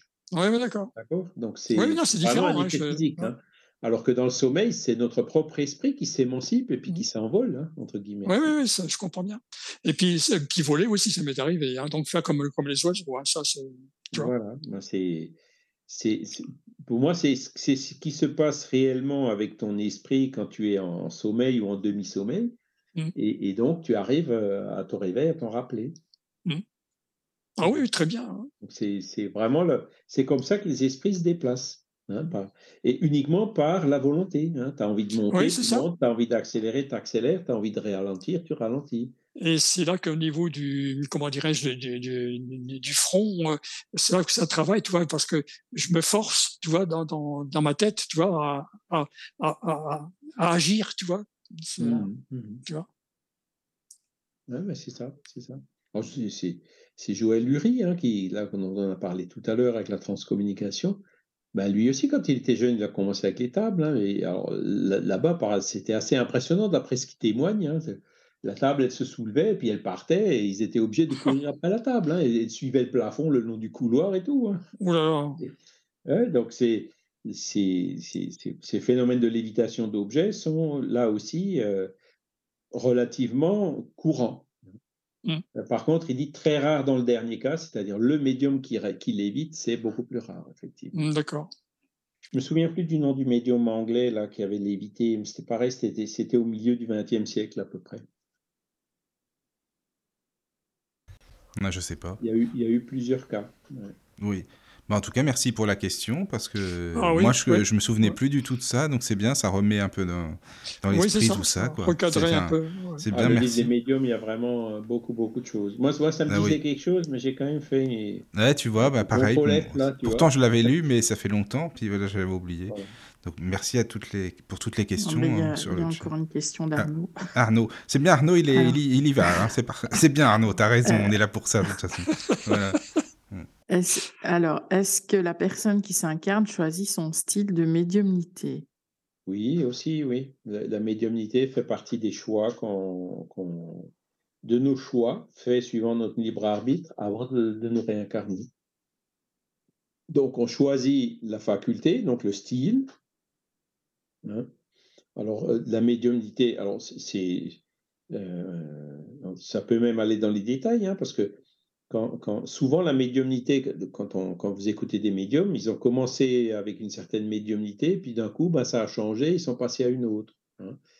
Donc, euh, la première forme de médiumnité, c'était un peu un exercice pour développer la deuxième, qui était la forme définitive. Hein. Et donc, même, même ce genre de processus, à mon avis, euh, c'est des choses qu'on discute et qu'on négocie avec notre guide spirituel avant de se réincarner. Et donc, on, a la carte chromosomique qui va avec. Hein. Euh, D'après certains, les cristaux d'apatite euh, dans, dans, dans, la glande pinéale. La glande. Hein, voilà, si c'est bien ça ou autre chose. Hein. Donc, euh, et euh, par contre, après, euh, quand, quand il parle de style de la médiumnité, c'est-à-dire qu'est-ce qu'il va faire avec la médiumnité, si on le comprend comme ça, ça, ça dépendra de son libre arbitre. La faculté, il va s'incarner avec. Hein. Euh, il va certainement s'incarner avec, euh, avec l'intention de faire le bien pour pouvoir évoluer. Mais euh, une fois qu'il l'aura, euh, s'il n'est pas assez résolu de, dans, dans, dans, pour faire le bien, il pourra très bien en faire un commerce et faire un mauvais usage de la médiumnité. Mais c'est là que réside la libre, le libre arbitre. Je pense qu'il veut dire aussi le type de médiumnité qu'on a euh, si on a euh, décidé, enfin choisi d'être médium, médium à effet oui, physique. Translation, translation. Physique, ou oh, oui. psychographe, psychophone, etc. C'est ça. Quoi. Oui, c'est ça. Ouais. Mmh, mmh. Oui. Ah, merci Arnaud. Ah bah, il y a encore une question. Oui. Est-ce qu'un esprit peut se montrer sous forme d'animaux à un médium? Euh, Réponse euh, oui. Il y, a des, il y, a des, cas, des descriptions. Euh, euh voilà. En, en, mais les, les, esprits qui font ça, en général, bon, surtout quand c'est des animaux féroces pour faire peur, c'est ah. pas des bons esprits. Hein. Voilà. Ah Après, bon, bah, si, si c'est une personne qui aime beaucoup les chevaux, puis l'esprit qui va se montrer euh, sous forme de cheval, c'est pas toujours avec de mauvaises intentions, hein, donc ça peut aussi être avec de bonnes intentions. Mais ils peuvent, hein, puisque forcément, euh, comment dire, l'idéoplastie, hein, c'est-à-dire c'est la pensée qui, qui, qui, donne la forme euh, dans le monde spirituel. Voilà. Et, mais, mais bon, comment dire, les esprits arrivent quand même à se reconnaître entre eux. Hein. C'est-à-dire, euh, c'est pas avec quand on est, c'est un esprit qui est pas très évolué. Euh, il y aura un esprit plus évolué en face de lui, même si l'autre il se donne une image d'ange. Hein, euh, il trompera pas l'esprit plus évolué qui voilà, le Il le saura tout de suite. Hein. Voilà, ça, ça fonctionne. Les masques ne fonctionnent pas dans le monde spirituel. Par contre, nous, avec les incarnés, par, le biais de la médiumnité, nous qui sommes encore dans la matière, effectivement, et il y a beaucoup d'esprits qui, font ce genre de choses pour, euh, pour terroriser, pour effrayer, pour faire peur, euh, pour faire désister. C'est ça, la, difficulté, quand il dit se montrer, c'est surtout pour les médiums voyants, les médiums qui ont la faculté de voir les esprits. Euh, on se dit, punaise, ça doit être super de les voir. En fait, non, parce qu'on voit de belles choses et on voit de moins belles choses. Hein. Donc, euh, il faut être prêt. Hein. il y a des images qui peuvent être douloureuses à voir. Hein. Donc, euh, il faut vraiment que, que, comment dire, que la personne. C'est pas une forme de médiumnité qui. qui voilà, la médiumnité, c'est toujours fait pour travailler, pour aller dans le sens du bien, pour cultiver, etc. Et et voilà, c'est en développant de l'empathie et tout. Si la personne, par exemple, qui voit un animal effrayant, de, un dragon ou quelque chose devant elle, euh, a peur du dragon parce qu'elle ne sait pas ce que c'est, évidemment, ça elle, sera en panique.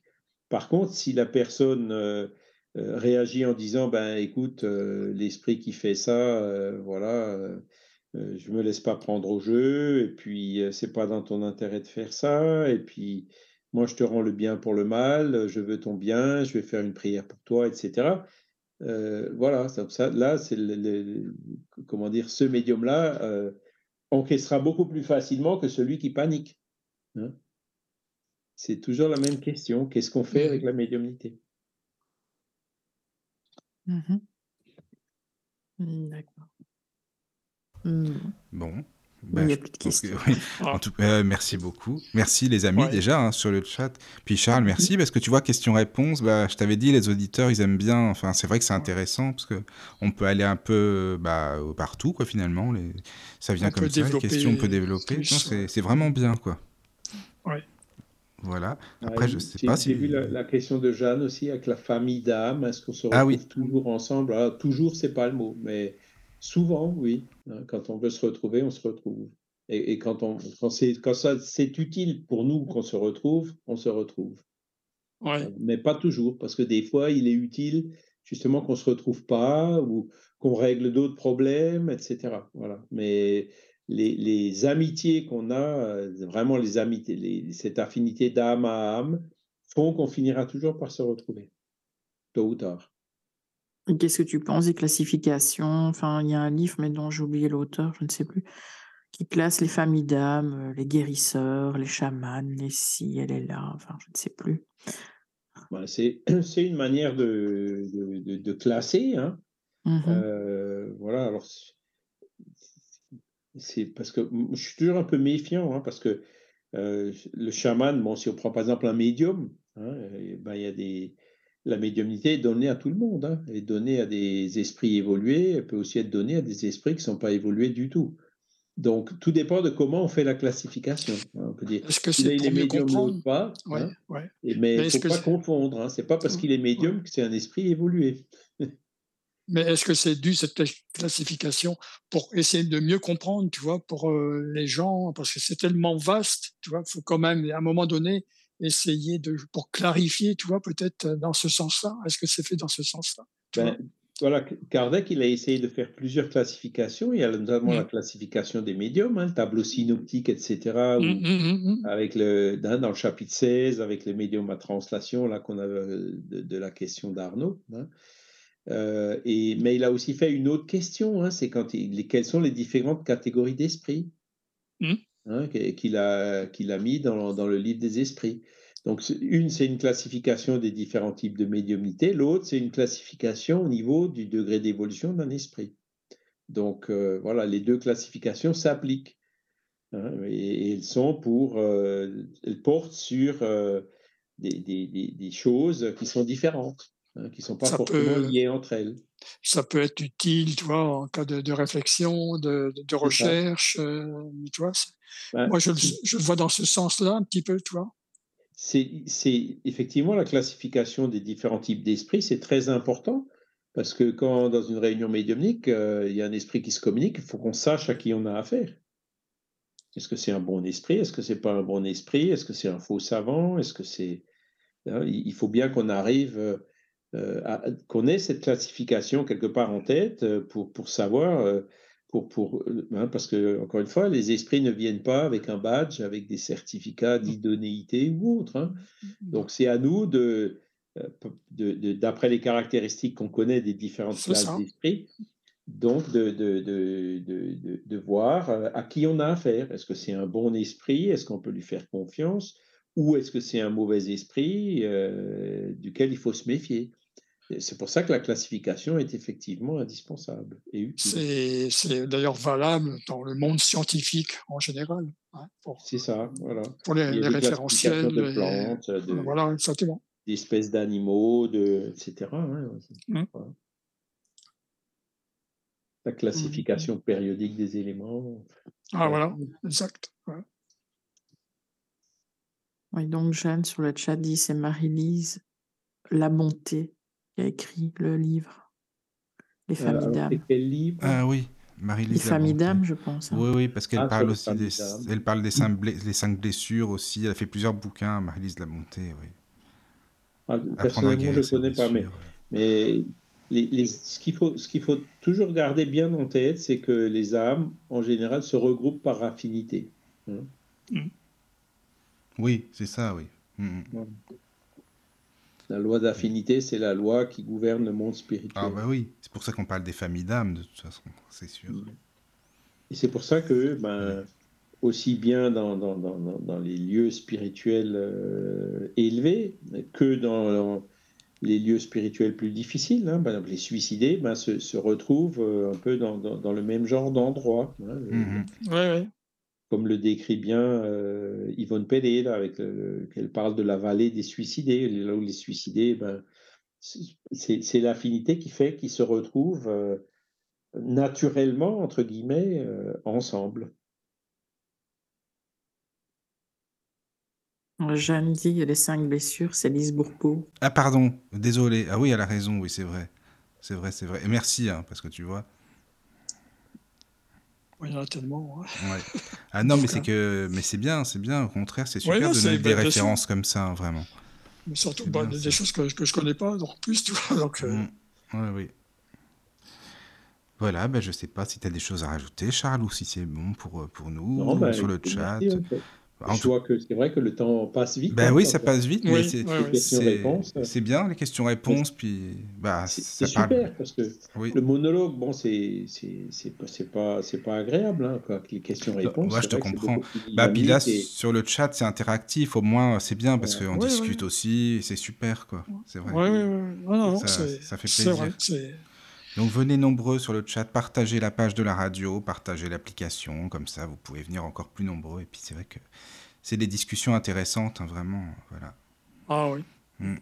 En Mm, tout cas, euh, Charles, merci. Merci à tous les auditeurs hein, pour, euh, pour- Merci à toutes et à pour tous. cette participation. Merci, Mm. Caroline, merci Non, bah, Daniel. avec plaisir, Charles, Ouais, merci bah, beaucoup. Bah oui. Et à bientôt. Et plaisir. puis bah, à bientôt, dormez bien. À bientôt. Bonne nuit. Bonne nuit à tous. Ah, bonne nuit. Bonne nuit. Entrez dans la sérénité et la paix, la paix, la paix, la paix. Bienvenue sur la radio du Lotus.